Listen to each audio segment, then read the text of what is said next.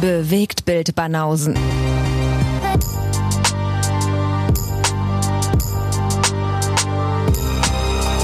Kino und Trailer, bis ihr kotzt. Da sind wir wieder. Da sind wir wieder. Willkommen zu einer weiteren Episode von Zwei Fräse, vier Päse. Die Bewegtbild-Banausen. Heute wieder mit Kino und Trailer. Ach verdammt, wir haben uns ja für den seriösen Titel dann entschieden. Ja, ich hab's vergessen. Ja, wobei zwei fände ich immer noch gut. Ich, ich find's auch gut. Zwei Fresse, vier Pässe. Vielleicht können wir mal eine, Sonder, äh, eine Sondershow machen über zwei Fräse, vier Päse, wo wir uns dann so noch, ein- noch eine dritte Fräse einladen oder so. Drei Fräse, fünf Päse. Heute wieder zu zweit, genau. Und deswegen nur die zwei Fressen. Genau, heute nur zwei Fressen, wie ihr auch unschwer in unseren Untertiteln äh, mit den Filmspielereien erkennen könnt. Äh, die Zahnspielereien geben immer einen kleinen Hinweis darauf, wie viel, äh, wie viel Personen vor dem Mikrofon sitzen. So, so. Heute sind wir zu zweit. Ja. Aber trotzdem haben wir uns gesteigert. Haben wir? Ist dir das aufgefallen in der Statistik? Nee. Wir haben in der ersten offiziellen Kinoepisode nur über einen einzigen Film geredet, Stan und Olli. In der zweiten Kinoepisode letzte Woche haben wir über zwei Kinofilme geredet. Und heute in der dritten Episode reden wir über wie viele Filme? Und Ja, da- okay, über drei. für die Mathe-Genies unter uns, mal, guck, mal gucken, wie weit wir das steigern können. Also in Folge 12 müssten wir demnach zwölf Ja, Ah, nee. Ah, äh. Kinofilme in zwei Wochen gesehen haben. Jetzt machen wir hier keine hohen Erwartungen, weil nachher will das jemand und dann dürfen wir uns zwölfmal irgendwie ins Kino setzen in einer Woche. Das wird anstrengend. Ah, hohe Erwartungen. Ist doch nicht schlecht. Naja. Wir werden sehen. Aber wir haben auf jeden Fall einiges auf dem Programm heute. Wie gesagt, wir haben äh, drei Filme stehen auf dem Programm. Deswegen werden wir mal gleich in die, äh, ins kalte Wasser springen. Und Jetzt an womit diesem fangen herrlichen wir an? Sommertag. Womit fangen wir an? Ja, ähm, sag du. Nein, wir haben ja beide Dark Phoenix gesehen. Wir haben Dark Phoenix gesehen, genau. Das ist der letzte Teil der X-Men-Saga. Ja. Ähm, Sollen wir darüber sprechen? lass uns darüber sprechen. Sehr schön. also vorab scheine ich hier auch wieder so ein bisschen in der Elite zu sein, weil ich bin riesen X-Men-Fan und war ziemlich erschrocken, als ich b- bei der Recherche dann gesehen habe, wie äh, schlecht die X-Men-Filme letztendlich bewertet sind oder äh, wie schlecht die Ratings der einzelnen Filme sind. Weil ähm, für mich persönlich ist es das Beste, was, es, was das Marvel-Universum bis jetzt äh, hervorgebracht hat. Das X-Men beziehungsweise auch Legion, was ja auch so ein bisschen in die X-Men, äh, also serientechnisch so ein bisschen in die X-Men-Geschichte reingeht und ähm, für mich viel unterhaltsamer und viel komplexer und viel geiler äh, sind die X-Men-Filme und die Legion-Serie als jetzt als Beispiel Avengers oder die ganzen äh, gängigen Popcorn-Marvel-Filme. Für dich, Moment, nur dass ich es richtig- richtig verstanden habe, für dich waren die X-Men-Filme die bisher besten Marvel-Filme. Absolut, die alten und die neuen. Mochte die alle sehr. Oh wow. Also X-Men war für mich immer eine Bank dafür, dass ein Superfilm vorliegt, immer. Und bei Okay. Marvel, bei Marvel war es immer so, okay, einer war gut, einer war schlecht. Das heißt, du bist jetzt mit entsprechend hohen Erwartungen an Dark Phoenix rangegangen. Das ist schon mal korrekt. Ich hatte sehr hohe Erwartungen und äh, wurde ja bisher bei keinem einzigen Film enttäuscht. Also manche waren sehr gut, manche waren äh, extrem gut. Und deswegen hatte ich schon hohe Erwartungen an Dark Phoenix, was ja der letzte Teil der neuen Saga ist, praktisch der vierte. Äh, es gab ja es gab ja drei äh, Teile von der ersten Trilogie und dann nochmal eine neue Timeline mit äh, vier Teilen und das ist jetzt der vierte. Und meine Erwartungen waren hoch, das war richtig. Okay. Also ich bin da gar nicht so mathematisch rangegangen mit den Timelines und ähm, mir überlegt irgendwie, was da jetzt groß im Vorfeld war, ähm, weil ich zugegebenermaßen bei den ganzen Teilen davor schon auch immer sehr unterhalten war. Also du mochtest die auch, so viel können wir Ja, schon ja, sagen. auf jeden Fall. Ich mochte X-Men immer schon sehr. Das ist cool. Ähm, nur bei den letzten gehörte ich schon auch zu denen, die dann hin und wieder so ein bisschen den Überblick verloren haben. Mm, Ja, Weißt du? Und ähm, deswegen habe ich versucht, da jetzt mal nicht zu viel zu erwarten. Zumal Aber- ich jetzt im Vorfeld eben auch mitbekommen habe, wie der Film so performt und wie es mit den äh, Reviews diesbezüglich aussieht und so. Das war ja alles nicht so wirklich prall. Ach so, was Dark Phoenix angeht jetzt, Ja. den neuesten Teil. Ja, hast vollkommen recht. Aber die Komplexität dieser X- X-Men-Filme fand ich ja gerade das, was mich gereizt hat, weil dadurch, dass hier Attentat auf John F. Kennedy und geschichtliche Geschichten noch äh, irgendwie mit reingekommen sind bei den letzten Teilen und ähm, Ja, das für einen mochte ich Marvel-Film schon das noch Ganze mal relativ sehr. komplex ist und relativ deep und kalter Krieg und alles, also war das schon sehr, sehr interessant für mich. Ich fand das, äh, das hatte definitiv was. Nee, das Komplexe, das äh, finde ich auch immer sehr interessant. Bei dem, also deswegen, ich mag ja auch Legion total gerne. Und ich Oh, mega glaube, Serie. wenn du da, äh, also das ist nichts zum Nebenher gucken, so. Nee, Deswegen, nee. also wenn es so komplex ist, finde ich prinzipiell schon gut. Da Mhm. drei Minuten Facebook checken und du bist raus. Ja, eben. Keine Chance. Nee, Auf nee, da jeden muss Fall. man sich schon drauf konzentrieren. Aber ähm, wir können schon mal sagen, dass Dark Phoenix ein ziemlicher Flop ist. Finanziell ja. finanziell und äh, von allen X-Men-Filmen der erfolgloseste, der bisher im Kino lief. Also so viel, so viel kann man jetzt schon mal irgendwie, auch wenn er immer noch im Kino läuft, aber da wird kein großer Schwung an Leuten mehr reinkommen, oder? Nee, das sieht leider nicht gut aus. Es, Ja. Also, wenn man den Prognosen diesbezüglich glauben soll, dann machen die auch tatsächlich miese mit dem Film. Oha. Also 200 Millionen hat er gekostet, wenn ich richtig recherchiert habe. Ja, da Drei- gibt's auch 300 unterschiedliche Angaben. Ne? Also ja, laut 350 IMDb mit, sind's- mit, genau, mit Werbe, Etat und so, was ja auch noch oben nee, drauf kommt. Nee, nee, nee, Moment. Also 200 Millionen Produktionsbudget Genau. und Werbebudget 350 Millionen. Ach, die 350 kommen oben rauf. Ja, ja. Wow, okay. Ja, das ist ja das Drama bei dem Ding. Er steht, glaube ich, gerade so bei 245.000 Einnahmen. Äh, 245 245 Millionen. Ja, Das ist natürlich. Äh, 235 oder 245, aber ja. Also auf jeden Fall noch äh, weit entfernt von denen, was er machen sollte. Klingt nach einer Minusrechnung auf jeden Fall. Ja. Und auch von allen, äh, inklusive, wenn man jetzt, okay, die Deadpool-Filme, wenn man die jetzt noch rein, mit reinnimmt, also äh, wenn man jetzt nur die reinen X-Men-Filme und die Wolverine-Filme nimmt, äh, auf jeden Fall der, der am schlechtesten abgeschnitten hat von den Einnahmen bisher. Ja, Marvel insgesamt. Ach, von Marvel insgesamt? Ja, ja. Krass. Nicht Ich glaube, die haben noch mit keinem Film miese gemacht. Also weiß ich nicht, wie das dann zum Zeitpunkt unserer Ausstrahlung jetzt hier aussieht, aber äh, so große Sprünge dürfte der nicht mehr machen. Also erfolgreich war er nicht. Dann wollen wir mal hinterfragen, woran es liegt, dass er nicht so erfolgreich ist wie die anderen Teile. Ja, das kann ich schon vorne wegnehmen. Für mich ist es ein Rätsel. Für dich ist ein Rätsel, weil Total. du fandest ihn genauso gut wie die anderen? Ich mochte den. Ich Okay. war extrem gut unterhalten. Ja. Äh, ja. Ich hatte sehr viel Spaß im Kino. Unterschreibe ich nicht uneingeschränkt, aber dazu kommen wir später nochmal. Was hat dir denn gefallen? Also primär die kompakte Länge mit ähm, sehr viel CGI und das aber schon echt für mich sehr unterhaltsam in Action verpackt. Okay. Das heißt also, wenn du das jetzt wieder vergleichen möchtest mit ähm, Endgame, ne, wegen so Abschluss von so einer Saga, dann hat dem wahrscheinlich die, die Länge gefehlt und, und damit bestimmt ein paar Leuten wahrscheinlich auch der, der nötige Tiefgang. Ja. Aber ich mochte das, dass die die Handlung recht kompakt erzählt haben und es schon relativ schnell zur Sache ging. Und das dann eben für meinen Geschmack extrem unterhaltsam. Das reicht dir schon. Naja, also als Also ersten fand ich ihn Eindruck, unterhaltsam, weil er kompakt war. ja, hast du mir gerade zugehört? Du weißt, ich höre dir immer nur mit einem Ohr zu. Ja, ja, ich merk schon. Nein, also der war wirklich, das war für mich ein, ein sehr unterhaltsamer Film. Durch die Action, ich fand auch die Handlung, naja gut, also da- die mag ein paar Lücken haben, zweifelsohne. Ähm, aber da kommen wir später auch noch drauf, ne? Da wurde ja einiges, äh, ist da dem Schnitt zum Opfer gefallen und dann Reshoots und so weiter. Aber das, was die schlussendlich draus gemacht haben, hat für mich sehr gut funktioniert. Ich war extrem unterhalten im Kino. Okay. Ähm, also ich kann hier nicht, wie gesagt, uneingeschränkt unterschreiben, weil ähm, ich der Meinung bin, ähnlich wie bei Avengers, dass der letzte Teil dieser Serie definitiv der schwächste ist und abkackt gegen die anderen Teile. Ja. So ähnlich wie bei Endgame fand ich schon, dass er äh, definitiv unterhaltsam ist und ein Film, den man sich angucken kann. Aber im direkten Vergleich kackt er für mich ab. Und ähm, Ja, ich habe den aber erstmal gar nicht im Gesamtkontext gesehen. Also für mich ist der wirklich einfach so, als ist ein jetzt. eigenständiger Film für dich. Nein, natürlich ist es kein eigenständiger Film, aber ich war ja trotzdem, wir waren ja im Kino und in dem Moment, äh, während ich mir den reinziehe, überlege ich nicht, äh, ist das jetzt im Gesamtbild irgendwie, äh, wo ist der da im Ranking?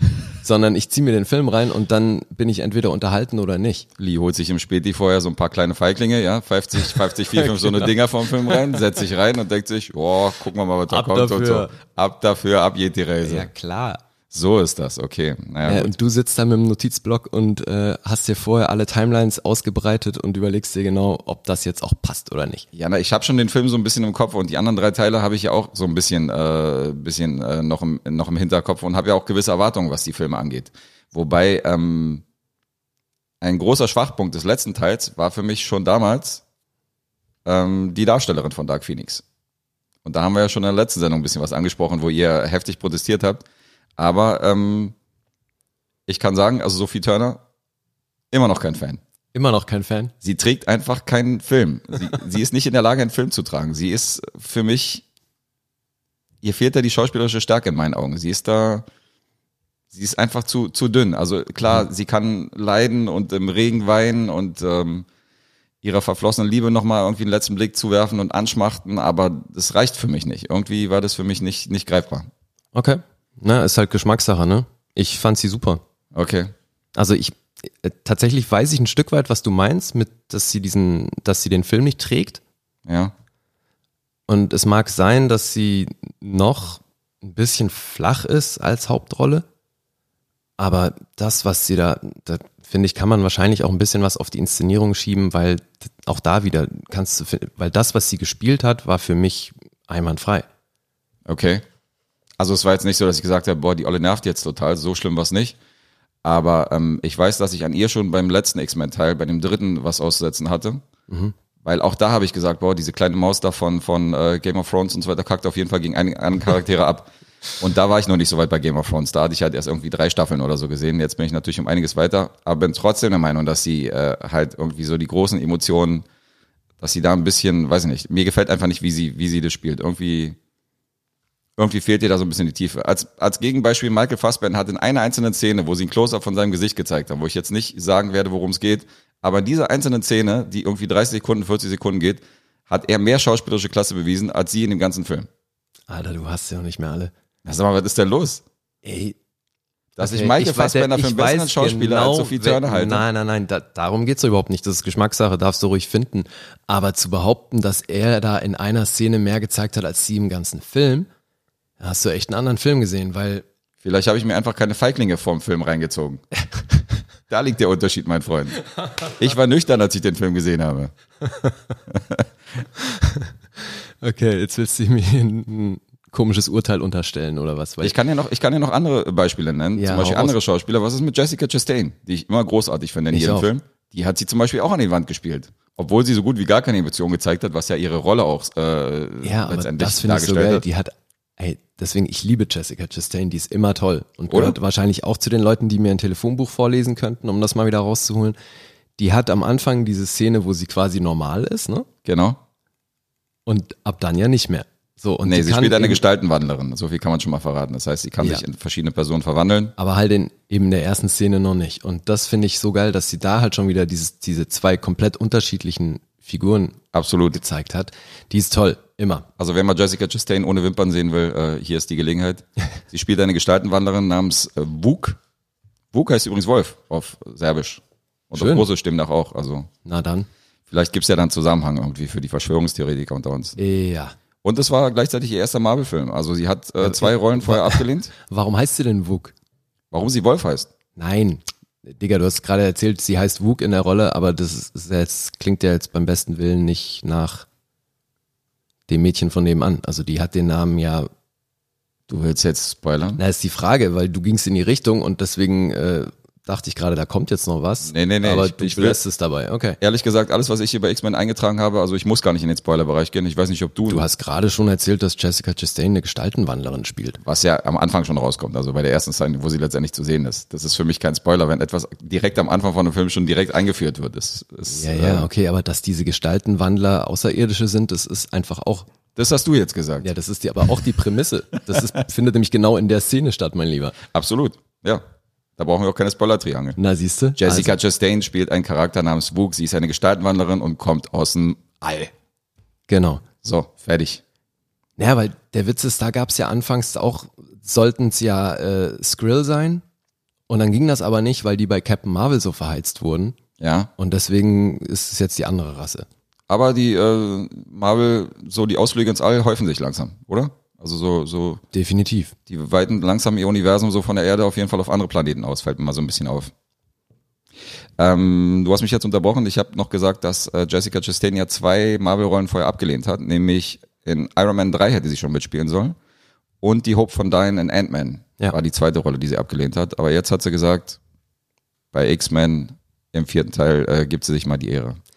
Ja, da, da war ja der Regisseur ausschlaggebend und ihre Freundschaft zu äh, James McAvoy, ne? Also er hat sie so angeschleppt, nach dem Motto, hier, nimm mal sie.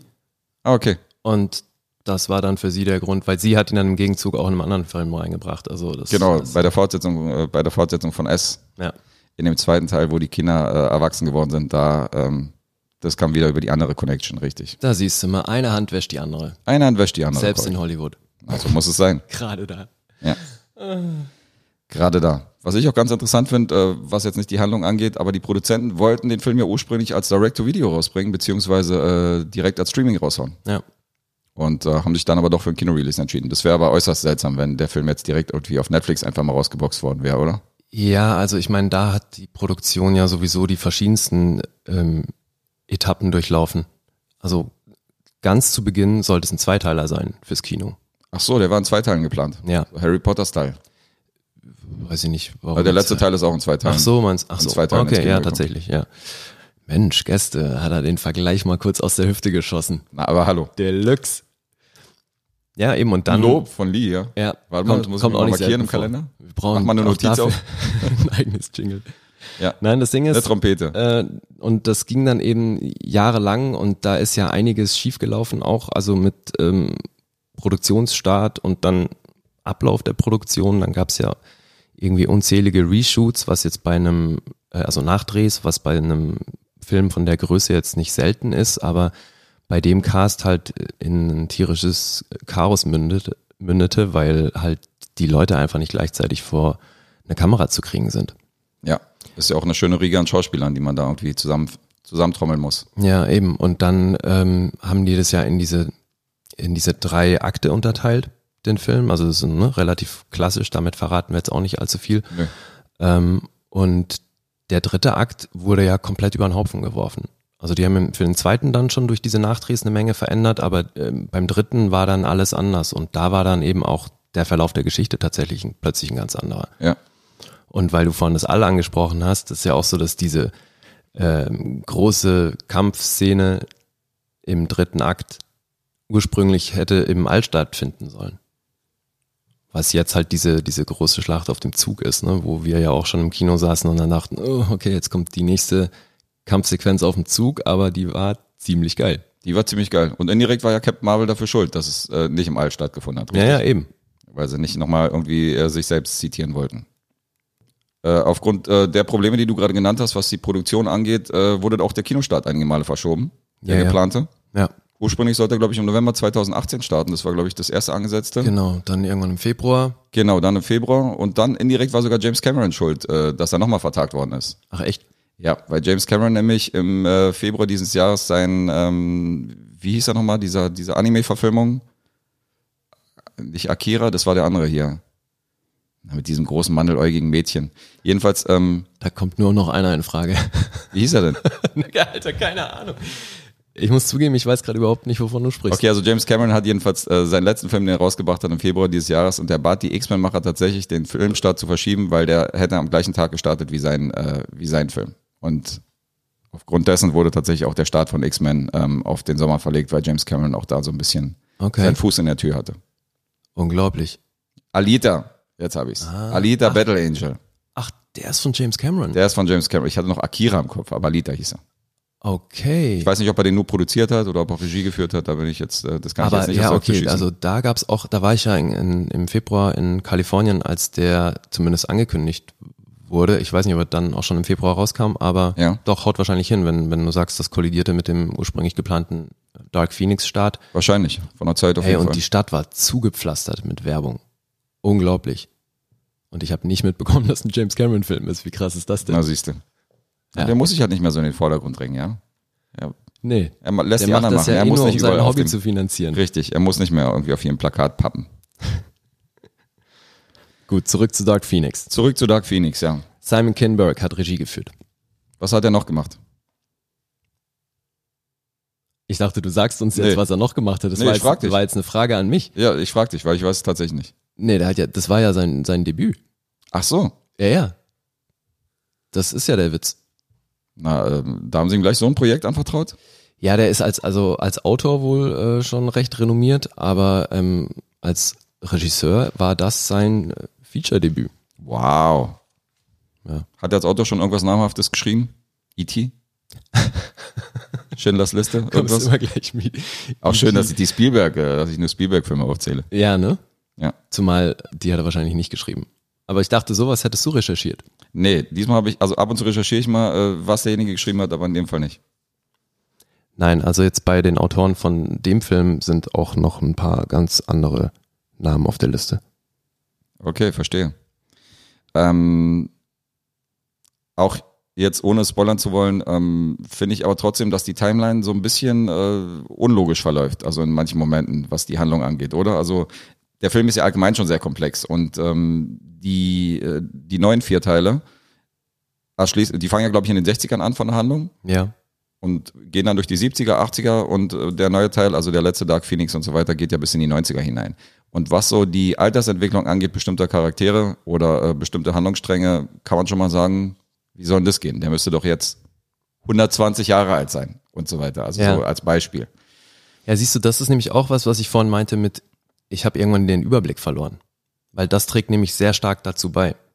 Habe ich mir gedacht, So, weil an sich mit dem Zeitreisending und so finde ich ja alles super, aber halt durch die Optik der Leute und ich meine, natürlich geben die sich da Mühe und so weiter, aber wir hatten es ja im Kino schon davon, dass die mit Dark Phoenix mh, höchstens zehn, eher acht Jahre vor dem ersten X-Men angekommen sind.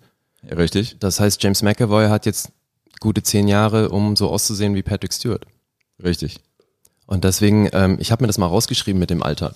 Ne? Also von den, von den Charakteren, weil das halt zum Teil hinten und vorne eben nicht hinhaut, weil wie du schon gesagt hast, der erste spielt 62 und ähm, dann in 73, dann 83 und Dark Phoenix dann schlussendlich 92. Also ich sehe letztendlich alle zehn Jahre gab es immer einen Sprung. Genau. Und der erste von der ursprünglichen Trilogie, der spielt in 2000. 2000, okay. Ja. Naja gut. So, und jetzt ist Da müsste nicht nur Michael Fassbender so aussehen wie äh, Patrick Stewart, sondern auch äh, James McAvoy müsste einen ziemlichen genau, da, Alterssprung gemacht das ist haben. nämlich der Punkt, weil Patrick Stewart war in 2060 Mhm. und James McAvoy müsste mit der Timeline, die die jetzt erzählen, als Xavier in 92 schon 61 sein. Ja, das ist alles ein bisschen komisch. Eben, und Magneto müsste 63 sein, was man Michael Fassbender beim besten Willen auch nicht abkauft. Zudem, was mich ja auch irritiert, ist, äh, dass ja Dark Phoenix schon mal eine Rolle gespielt hat in, den, äh, in der ursprünglichen Ja. X-Men-Trilogie, gespielt von Famke Jansen, Genau. die ja einen komplett anderen Verlauf genommen hat. Insofern, ähm, also ich glaube, man tut sich keinen Gefallen, wenn man jetzt die Ursprungstrilogie irgendwie äh, versucht, auf die, auf die neuen vier Teile zu übertragen oder beziehungsweise da zu verknüpfen, weil da sind eine Menge Diskrepanzen. Ja, zweifelsohne eben. Also ich glaube, man hat mehr Spaß, wenn man äh, die neuen vier Teile letztendlich als eigenständige Serie ansieht. Ansonsten, wie gesagt, äh, sind da einfach zu viele Missverständnisse, dass ich jetzt sagen würde, es passt irgendwie vorne und hinten nicht. Ja, siehst du, aber ich habe ihn trotzdem genossen. Absolut. Also, weil ich meine, eben sowas fällt dann schon auf, weil man sich dann eben, eben- man setzt ja im Kopf irgendwie zusammen, ne? Und dann denkt man halt irgendwann, okay, also irgendwas ist komisch, weil Mystique müsste auch an die 60 sein. Das kommt bei Jennifer Lawrence auch nicht wirklich hin. Oder sie hat sich extrem gut gehalten. Natürlich. Wobei mit ihren Skills wäre das wahrscheinlich bei, tatsächlich noch am wahrscheinlichsten. Fandest du, sie war eine bessere, äh, eine bessere Dark Phoenix als äh, Famke? Ach, jetzt Sophie Turner meinst du? Ja, im direkten Vergleich? Nein. Die war großartig damals, oder? Ja, klar. Fand ich auch. Ja, Famke Jansen war toll. Ja, fand ich auch.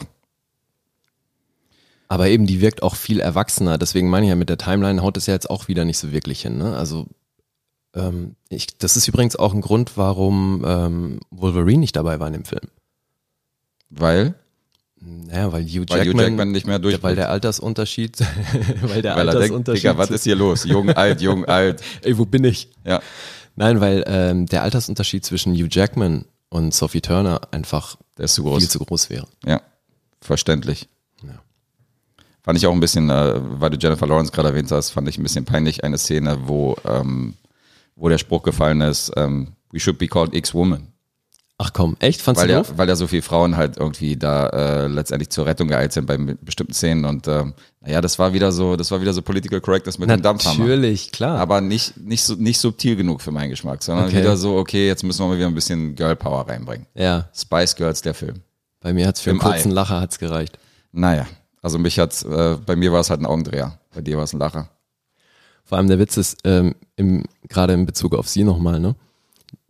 Jennifer Lawrence ist jetzt älter als Rebecca Romaine Krass. damals war. So, das geht halt auch nicht auf. Nee, das geht auch nicht oft. Das äh, ist schon mal sehr seltsam. Naja, also so ein bisschen äh, Unlogik in der Handlung ähm, muss man halt muss man halt drüber stehen, aber ich bin äh, ich unterschreibe das auch, was du gesagt hast. Also der Film unterhält, es ist gute Action und ich finde diese 22 Prozent, die zum Beispiel Rotten Tomatoes gegeben hat, die sind auf jeden Fall ein bisschen zu zu hart bewertet, auch Ja. wenn es der schwächste Teil der der äh, neuen Saga ist. Also das finde ich nun wirklich gar nicht gerechtfertigt, ehrlich, mit 22 Prozent. Absolut. Aber es, ähm, ich muss schon sagen, dass wenn ich so äh, an die drei Teile davor denke, dann waren immer so Szenen drin, wo ich sage, boah, die sind mega legendär. Alleine schon die Eröffnungsszene von diesem letzten Teil irgendwie, wo dieser Pharao da äh, letztendlich zum Vorschein kommt, fand ich grandios, bevor überhaupt letztendlich dieser Vorspann eingespielt wird, diese Intro-Szene.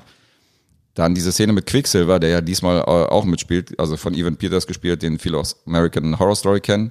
Diese Szene in der Küche, wo er praktisch irgendwie die Zeit anhält und dann Ja. in dieser Küche rumrennt, die ist zum Beispiel, das sind großartige Szenen und Er ist im Pentagon, ne? Genau, im Pentagon. Und diesmal hat man auch ein Großartig. paar gute Szenen, aber keine, wo man sagt, die ist jetzt so legendär wie äh, sämtliche Szenen der letzten drei Teile, fand Ja. ich. Also für mich kommt diese Nummer mit dem Zug und Magneto schon echt nah ran. Die hast du gefeiert. Alter, Alter.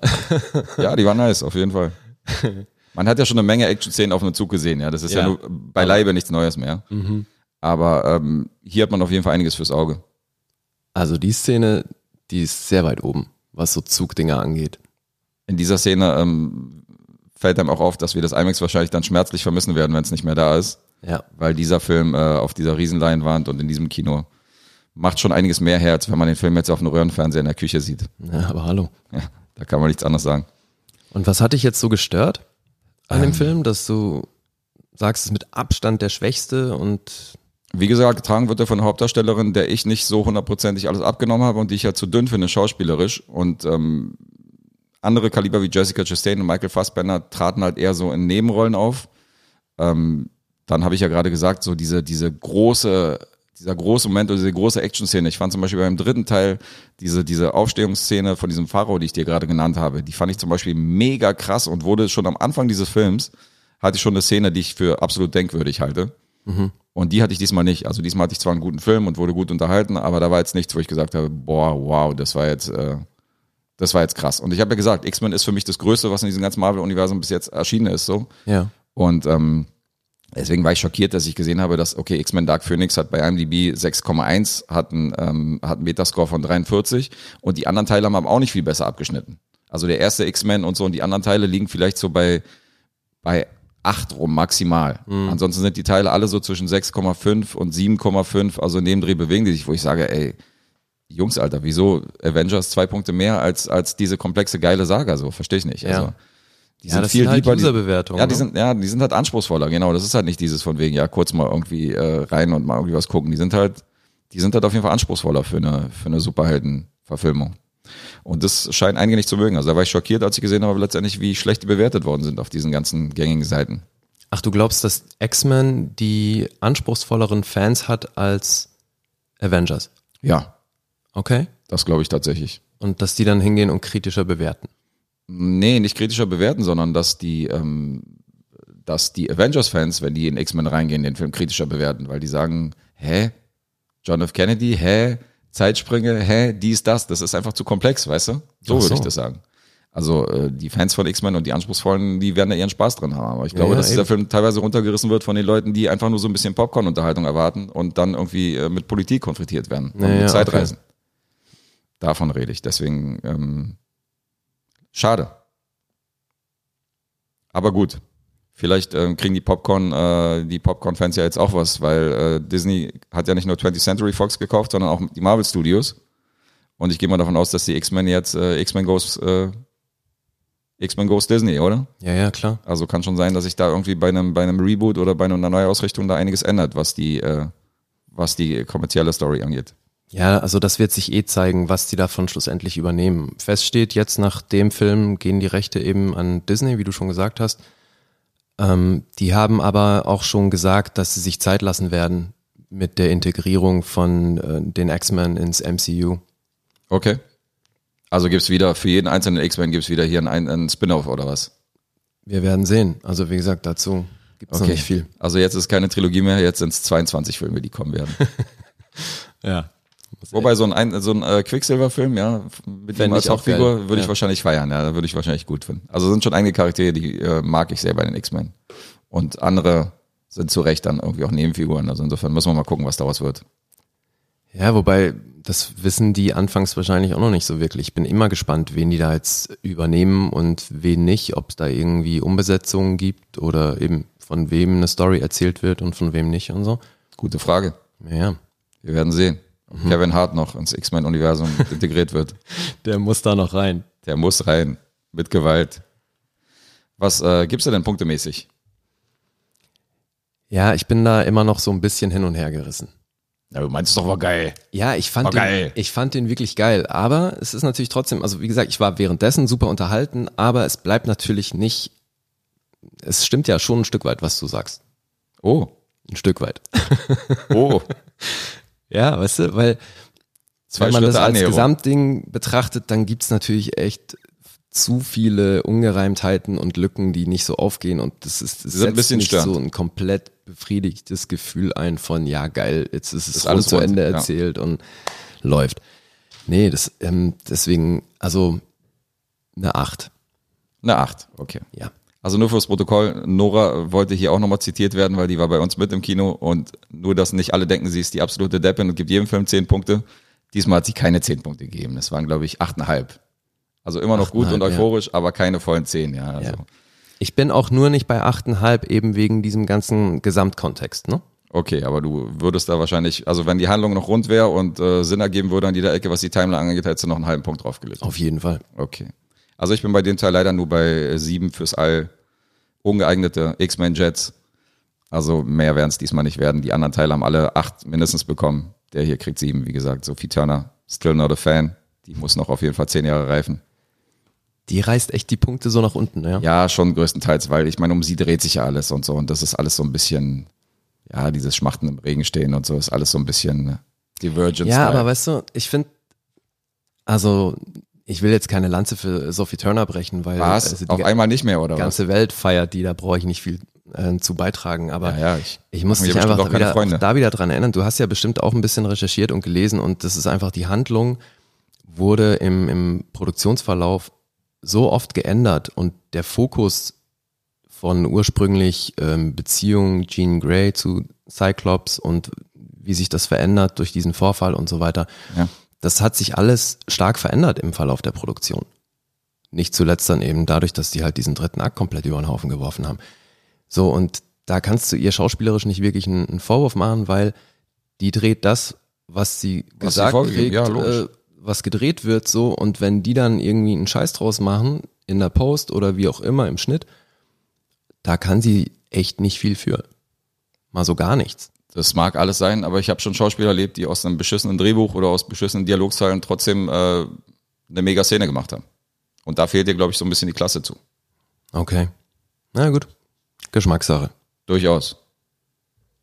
Wie er mir hier, der legt mir hier die Triangel. Äh, Demonstrativ. Naja, der aber legt mir jetzt wird demonstrativ die gespoilert, Triangel. oder nicht? Willst du spoilern? Ich habe nichts zum Spoilern. Also, Du hast nichts zu spoilern? Nee, ich bin soweit durch. Also. Okay. Aber wenn du spoilern willst, hau rein. N- Nö, eigentlich wüsste ich nicht, was wir da. Also wir haben es ja geschickt äh, umfahren. Genau, wir oder? haben es geschickt So, umfahren. Wir, würde sind ich nicht, sagen. wir wollen nicht zu sehr auf die Handlung eingehen und äh, das Einzige, was man euch noch ans Herz legen kann, ist, wie gesagt, was wir schon erwähnt haben, dass ihr euch vielleicht von der alten Trilogie lossagen solltet, wenn ihr die neuen Teile seht, dann werdet ihr auf jeden Fall Spaß haben. Zwischen sieben und achteinhalb ist ja, ist ja grundsätzlich Ja, eine gute Bewertung. alles drin. Insofern werden ja die Leute definitiv da Spaß haben, den Film zu gucken. Also nimm das Triangel-Ding hier wieder zurück. Alles klar. Brauchen wir heute nicht. Zumindest nicht bei dem Film. Na, sehr gut. Hast du noch abschließende Worte zu X-Men, Dark Phoenix? Ja, schaut ihn, schaut ihn euch an. Schaut ihn euch an. Also, Idealerweise noch im Kino. Wir waren im IMAX. oh ja, solange der da noch läuft, Das war groß. auf jeden Fall eine Empfehlung. Weil es ist ein sehr effektlastiger Film und Freunde von CGI kommen auf ihre Kosten. CGI-Action, aber auch Anspruch.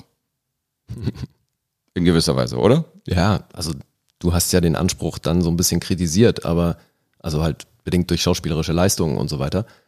Ja, naja, nur bei einer Person, bei der Hauptperson. Ansonsten, wie gesagt, der Rest trägt ja den Film auch mit.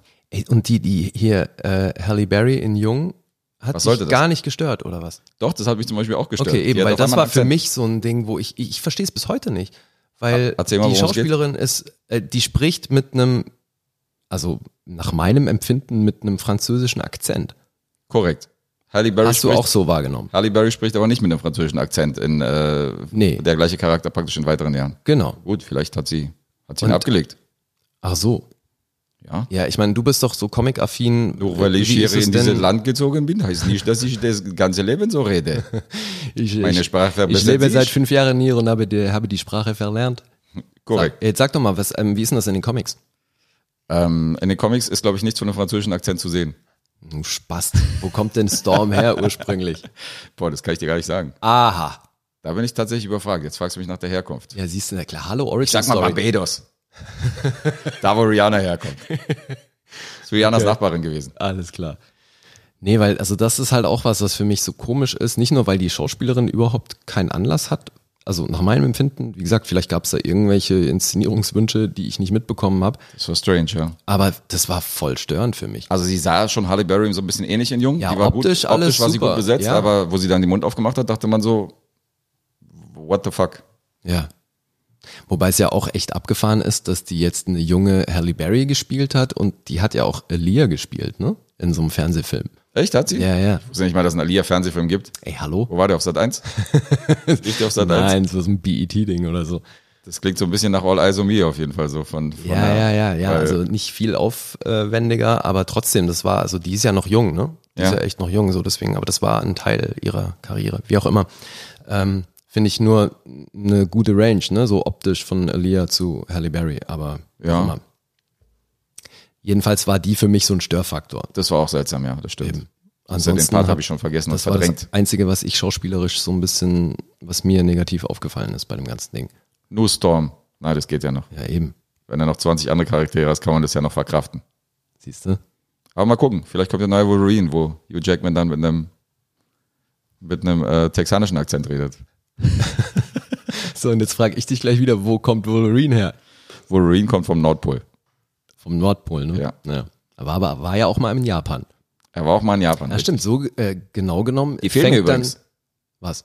Wolverine 2 und Wolverine 3 fehlen mir in meiner, äh, in meiner Filmhistorie, in meiner Timeline. Die habe ich tatsächlich beide nicht gesehen. Also Logan und, äh, und äh, The Way of the Ach was. Ja, ja, hier, den zweiten Teil, der in Japan spielt von Wolverine, den kenne ich auch nicht. Ich kenne tatsächlich von der Wolverine-Trilogie nur den allerersten. Weil jetzt wollte ich schon wieder klugscheißen und sagen, dann müsste man eigentlich sagen, dass, also genau genommen fängt dann nämlich die Timeline von der ganzen X-Men-Reihe irgendwo 1862 an. Oh, okay. Gibt's da einen Flashback, ja? Ja, ja, weil Wolverine da halt in Japan im Krieg abhängt. Na gut, ich bin gespannt. 1845. Ich werde die nachholen. Also von 1845 bis äh, zu dem springt ja äh, die X-Men-Reihe auch ins Jahr 2023 an der einen Stelle. Ja. Und insofern hat man, ähm, ja, hat man ja einige Jahre auf jeden Fall, die man da abgedeckt hat von der Story und von der Handlung. Da gibt's einiges zu gucken. Hey, du musst dir unbedingt Logan angucken. Ja, Das ja, ist ein fetter definitiv. Film. Ja, ich muss vorher den zweiten Teil sehen, bevor ich mir Logan angucke, aber die stehen beide noch in der Agenda, hab mir die auch blind geholt und zu Hause hingestellt. Mhm. Aber wie so vieles, Ja, wobei der zweite ist leider, hm, naja. Aber äh, freu dich drauf. Ich bin gespannt, was du sagst. ich bin gespannt. Der wird hier auf jeden Fall früher oder später auch besprochen. Der fehlt mir noch in meiner X-Men, in meiner äh, X-Men Watchlist auf jeden Fall von den Filmen, die ich bisher gesehen habe. Das sind doch die einzigen. Ansonsten kenne ich tatsächlich alle, die sich um das X-Men-Universum ranken. Sehr gut. Okay, so viel dazu. So viel dazu. Ab zum nächsten Film. So sieht's aus. Diesmal war der Lied nicht dabei. Nee. Weil da hast du gesagt, musst du nicht im Kino sehen. Ja, habe ich gesagt. Sehe ich, Meinst du's? seh ich auch immer noch so. Achso, Also wollte gerade sagen, meintest es aber nicht so. Naja, also klar würde ich mir natürlich gerne jeden Film im Kino angucken und so weiter, aber äh, habe ich halt bei dem Keine Geld. keine Geld. Zu viel, zu viel Geld in den Podcast gesteckt, deswegen keine Geld für, noch, für zu viele Kinokarten. Ja, da muss eben, selektiert werden. Hallo, bitte kann mir jemand was spenden, damit ich zweimal die Woche ins Kino kann. Bitte eine Kinokarte spende für der kleine Lee, bitte, bitte. So, deswegen erzählst du mir jetzt, wie äh, toll der Film ist. Ich könnte so ein bisschen einsteigen, wie äh, ich bei X-Men eingestiegen bin. Ich bin ein riesengroßer Jim Jarmusch-Fan und mag seine Filme sehr, sehr, sehr, sehr gerne. Und äh, man kann mich schon als Fan bezeichnen. Obwohl Jim Jarmusch sehr eigen ist als Film, äh, Filmemacher und seine Filme sehr ruhig sind. Aber für mich gibt es keinen, der irgendwie ruhige, stille Momente unterhaltsam inszeniert als der Mann. Und deswegen auch hier wieder hohe Erwartungen und ähm, eine tolle Filmhistorie äh, seinerseits haben dafür gesorgt, dass ich gesagt habe, okay, ich bin gespannt auf seinen neuesten Film. Es geht um The Dead Don't Die. The Dead Don't Die. Papa stirbt nicht. Oh. Danke. War der stark oder was? Ey, Ja, also, alter, alter. Hast du den aufgeschrieben oder ist der jetzt spontan Der entstanden? ist tatsächlich, der war komplett gefreestylt gerade. Das Mensch, fand ich gerade Mensch, extrem gestern. lustig. Ich habe es gerade zum ersten Mal laut ausgesprochen, The Ja. Dead Don't Die. dachte Und dann so, hast Also, warte du gedacht, mal. nicht so lustig, wie sich's im Kopf angefühlt Nee, hat. im Kopf, im Kopf war es lustiger auf Ja. jeden Fall. Aber gut, vielleicht sind ja primitive Personen da draußen, die, äh, Ah, gehe ich mal von aus. die es gerade extrem feiern. Ja. Ich glaube, 85% unserer Podcast-Hörer müssen schon ziemlich primitiv sein, oder? Sonst würden die sich sowas überhaupt nicht anhören. Sonst würden sie sich den Scheiß definitiv nicht anhören. also The Dead and Die von Jim Jarmusch, IMDb 6,0, Metascore 54, um mal wieder mit Zahlen äh, äh, rumzuwerfen. Es ist das 29. Projekt von dem Mann. Und er hat schon großartige Filme gedreht, ja. Ghost Dog ist von ihm, Night on Earth ist von ihm, Down by Law mochte ich sehr, sehr gerne, also so seine alten Filme. Ähm, Ich mochte ja Coffee and Cigarettes echt gerne. Coffee and Cigarettes, ja, der Interviewfilm. Mann. da haben wir auch schon über einige, äh, einige Leute geredet, die in dem Film äh, mit vorkommen. Weil Steve Coogan wurde ja unter anderem auch, ja, saß ja unter anderem auch in ja, dem ich meine, Café. also der, in dem Film kommen ja extrem viele Leute vor. Also, de, ja, weiß nicht, könntest du die alle aufzählen? Das sind ja echt, das ist ein Riesencast. Naja, ist absolut ein Riesencast. Aber was interessant ist, ist, er greift ja immer auf ähnliche, äh, auf eine ähnliche Riege von Schauspielern zurück in, Ja, seinen, ja, in, eben. seinen, in vielen seiner Filme. Also Bill Murray ist da ja auch ein gern gesehener Gast, ne? Bill Murray ist ein Resident auf jeden Fall in seinen Filmen, kann man schon so sagen. Hat sich auch diesmal wieder die Ehre gegeben. Adam Driver war noch dabei, Steve Buscemi war dabei, Danny Glover war dabei. Also äh, namhafte Leute, Tilda Swinton, Ja, eben, Und, ähm, Mörderbesetzung. absolut, Das war auch so ein Ding, wo ich eigentlich, ne, also ich will den natürlich sehen, ohne Frage. aber halt nicht im Kino. Was ich natürlich sehr interessant fand, ist, dass Jim Jarmusch, der ja sehr, sehr Arthouse-affin ist, was die Filme und was äh, seine Biografie angeht, hat sich an einem Zombie-Film probiert. Es geht ja um, es geht ja tatsächlich um, äh, um Zombies, die irgendwie über eine Kleinstadt in Amerika herfallen. Und ähm, das war schon eine Kombination, die ich sehr interessant fand, so im, im Vorfeld. Äh, wobei er sich ja bei seinem letzten Film, der Only Love is Left Alive hieß, von 2013, Den habe ich noch nicht gesehen. den hast du nicht gesehen. Nee. Den habe ich gesehen und da hat er sich am Vampir-Genre schon irgendwie äh, Ja, ja. Äh, probiert, was ja auch sehr ungewöhnlich ist für seine, für seine bisherige Vita bis dahin. Da hat schon wieder Tilda Swinton mitgespielt, Tom Hiddleston, Anton Yelchin, den Ah. Oh, ich sehr, sehr mag, äh, der auch verstorben ist leider. ja. Mia Wasikowska hat mitgespielt, John Hurt, also auch wieder eine großartige Besetzung und war ein Mochtest du den? ich mochte den sehr, war ein, war ein super Film. Also ein typischer Jarmusch, sehr ruhig, sehr melancholisch, aber trotzdem dieses Vampir-Thema mit angerissen. Also ähm, das, was man eigentlich von ihm erwartet, aber halt wirklich mit Vampir-Genre, was ich schon, was ich schon sehr ungewöhnlich fand. Und die Mischung hat super funktioniert. Okay. Im Gegensatz zu der Zombie-Abteilung, weil hier hat er zu wenig seine eigene Handschrift äh, mit in den Film gebracht, was ich, was ich zu kritisieren habe in allererster Linie. Ähm, Ja, aber ich habe mich gerade eh schon gefragt, als du das einleitend gesagt hast mit Jim Jarmusch und meintest, er ist so Wie der soll das Meister gehen? der stillen Momente, ne? Ja. Das kollidiert natürlich extrem mit dem Genre. Absolut. Das kollidiert auch äh, extrem, aber ich glaube, er hatte mal Bock, ein bisschen auf was anderes, äh, ein bisschen was anderes zu machen. so wie offenbar. Scorsese Bock hatte, Wolf of Wall Street mal richtig auf die Kacke zu hauen. Ähm, so hatte er wahrscheinlich Bock, mal irgendwie einen, einen Zombie-Film zu machen mit, äh, mit zerbissenen Körperteilen und mit ein bisschen Action.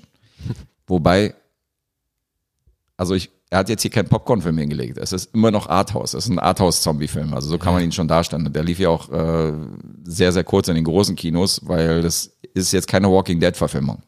Lief der überhaupt in großen Kinos? Der lief, glaube ich, auch in großen Kinos, aber nicht lange. Also er wurde schon angetestet, weil Zombies ja nach wie vor durch Walking Dead ja angesagt sind, hat man ihm schon eine Chance gegeben. Es war äh, nämlich tatsächlich der erste Jarmusch-Film mit, ähm, mit einem weiten US-Release. Das heißt, über, in über 600 Kinos ist der Film äh, ausgestrahlt worden, was für seine Filme eher ungewöhnlich ist. Ja, ja. Und äh, der Typ hat eine 35-jährige Karriere hinter sich. Also der ist jetzt zum ersten Mal wirklich in einem, in einem größeren Umfang mal irgendwie ist mal ein Film von ihm ins Kino gekommen, dass man sagen kann, okay, man muss jetzt nicht irgendwie ins Umland fahren, um den Film irgendwie im Kino zu sehen. Ja, aber ist halt Arthouse, ne? Wie du schon sagst. Ja, es ist Arthouse, definitiv. Aber ähm, diesmal hat's nicht so ganz gepasst. Also die Besetzung war großartig und ähm, die Handlung war so ein bisschen klassisch. Das war nicht dieses von wegen, ja, ein Virus äh, kommt jetzt über die Stadt und rafft irgendwie alle dahin, sondern das war schon dieses so ein bisschen Night of the Living Dead von damals Georgia Romero, wo die Zombies halt wirklich so aus den Gräbern rausgestiegen sind, weißt du, wo, du so, Mhm. okay. wo du so die Hände durch die Erde durchbrechen siehst und dann siehst du so, Ja. siehst halt die Zombies so vom Friedhof so ein bisschen äh, los, losdackeln und dann so Richtung Stadt laufen. Also es ist schon, ist schon so ein bisschen dieses klassische, klassische Szenario. Okay.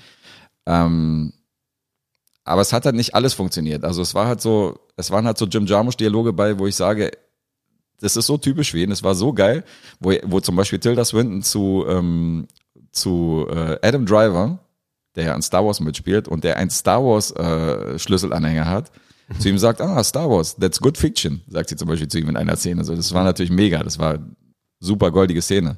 Und dann gab es andere Szene, wo, äh, wo dann ähm, Jizza vom Wu-Tang Clan, Ach, der ist auch wieder dabei. der ist auch wieder dabei und kommt aus einem Paketzustellwagen und der nennt sich WPS. Darüber kann Lee natürlich lachen. Ja, Mann. Darüber kann Lee natürlich lachen. Und Siehst das du, fand ich zum Beispiel wieder extrem flach, dieses WPS, als er da reinkommt und sagt, ja, hello, WPS, So, I have a package for you. ich glaube, Nora würde den Witz mögen. Ich weiß nicht, Nora war tatsächlich diesmal auch nicht dabei. Ja, siehst du, aber die ist auch so ein Wortspiel-Fan. Also das äh, passt. Mag sein, dass ihr das gefallen hat. Mir war das sogar zu flach. PS. What the fuck. ähm, also so ein bisschen so dieser, dieser coolen Jarmo-Schwitze, dieser hintergründige Humor hat sich so ein bisschen abgewechselt mit flachen Witzen. Was auch ganz geil ist, diese vierte Wand, damit wurde auch immer wieder rumgespielt. Also zum Beispiel hat Adam Driver irgendwie zu Bill Murray Bill Murray eine Frage gestellt, wo Bill Murray ihn dann so kurz total verwundert angeguckt hat und dann meinte zu ihm, improvisierst du jetzt gerade? das fand ich zum Beispiel extrem lustig. Okay. Also die sind so ein bisschen darauf rumgeritten, ähm, dass sie letztendlich trotzdem in einem Film mitspielen. Ne? Dann Ah, läuft zum Beispiel okay. ein Song im Radio und Bill Murray sagt so, ich kenne doch diesen Song von irgendwer, ich habe den doch irgendwo gehört. Und er sagt dann, ja klar, ist unser Vorspannsong von unserem Film. Ah, okay, wie cool. Also das ist schon ein bisschen witzig, so diese Szenen. Aber auch da haben sie das Ganze ein bisschen ausgereizt. Also das ist dann auch im Finale äh, wurde das ein bisschen thematisiert, wo man sagt, okay, war zwar lustig, aber jetzt reitet ihr ein bisschen zu sehr auf den Witz rum. Mhm. Also es, es fehlte so ein bisschen die Subtilität, äh, die Subtilität, heißt das so? nee. Subtilität. Näher dran? Ah, ich glaube auch nicht. Er war nicht so subtil wie die Anna Jim Jarmusch-Filme. das klingt richtig. Und ähm, bei Down by Law, Down by Law gibt es eine geniale Szene von Robert Bengini, der, Roberto Bengini, der zum Beispiel im Knast irgendwie dieses äh, äh, Ice Cream, You Scream, We Scream for Ice Cream singt irgendwie mit seinen Insassen und so. Und das sind so Szenen, die sind haften geblieben. Aber bei The Dead Don't Die ist, glaube ich, keine Szene dabei, wo ich jetzt sage, die ist jetzt krass bei mir haften geblieben. Also ist, ist leider eher einer seiner schwächeren Filme. Und ich muss auch nicht lange rumpalabern, also es sind bei mir sechseinhalb äh, auferstandene Rocksänger geworden. Äh, Für mehr reicht's leider nicht, aber wir hatten tatsächlich sämtliche Punktevergaben äh, irgendwie bei unserer Vierertruppe dabei.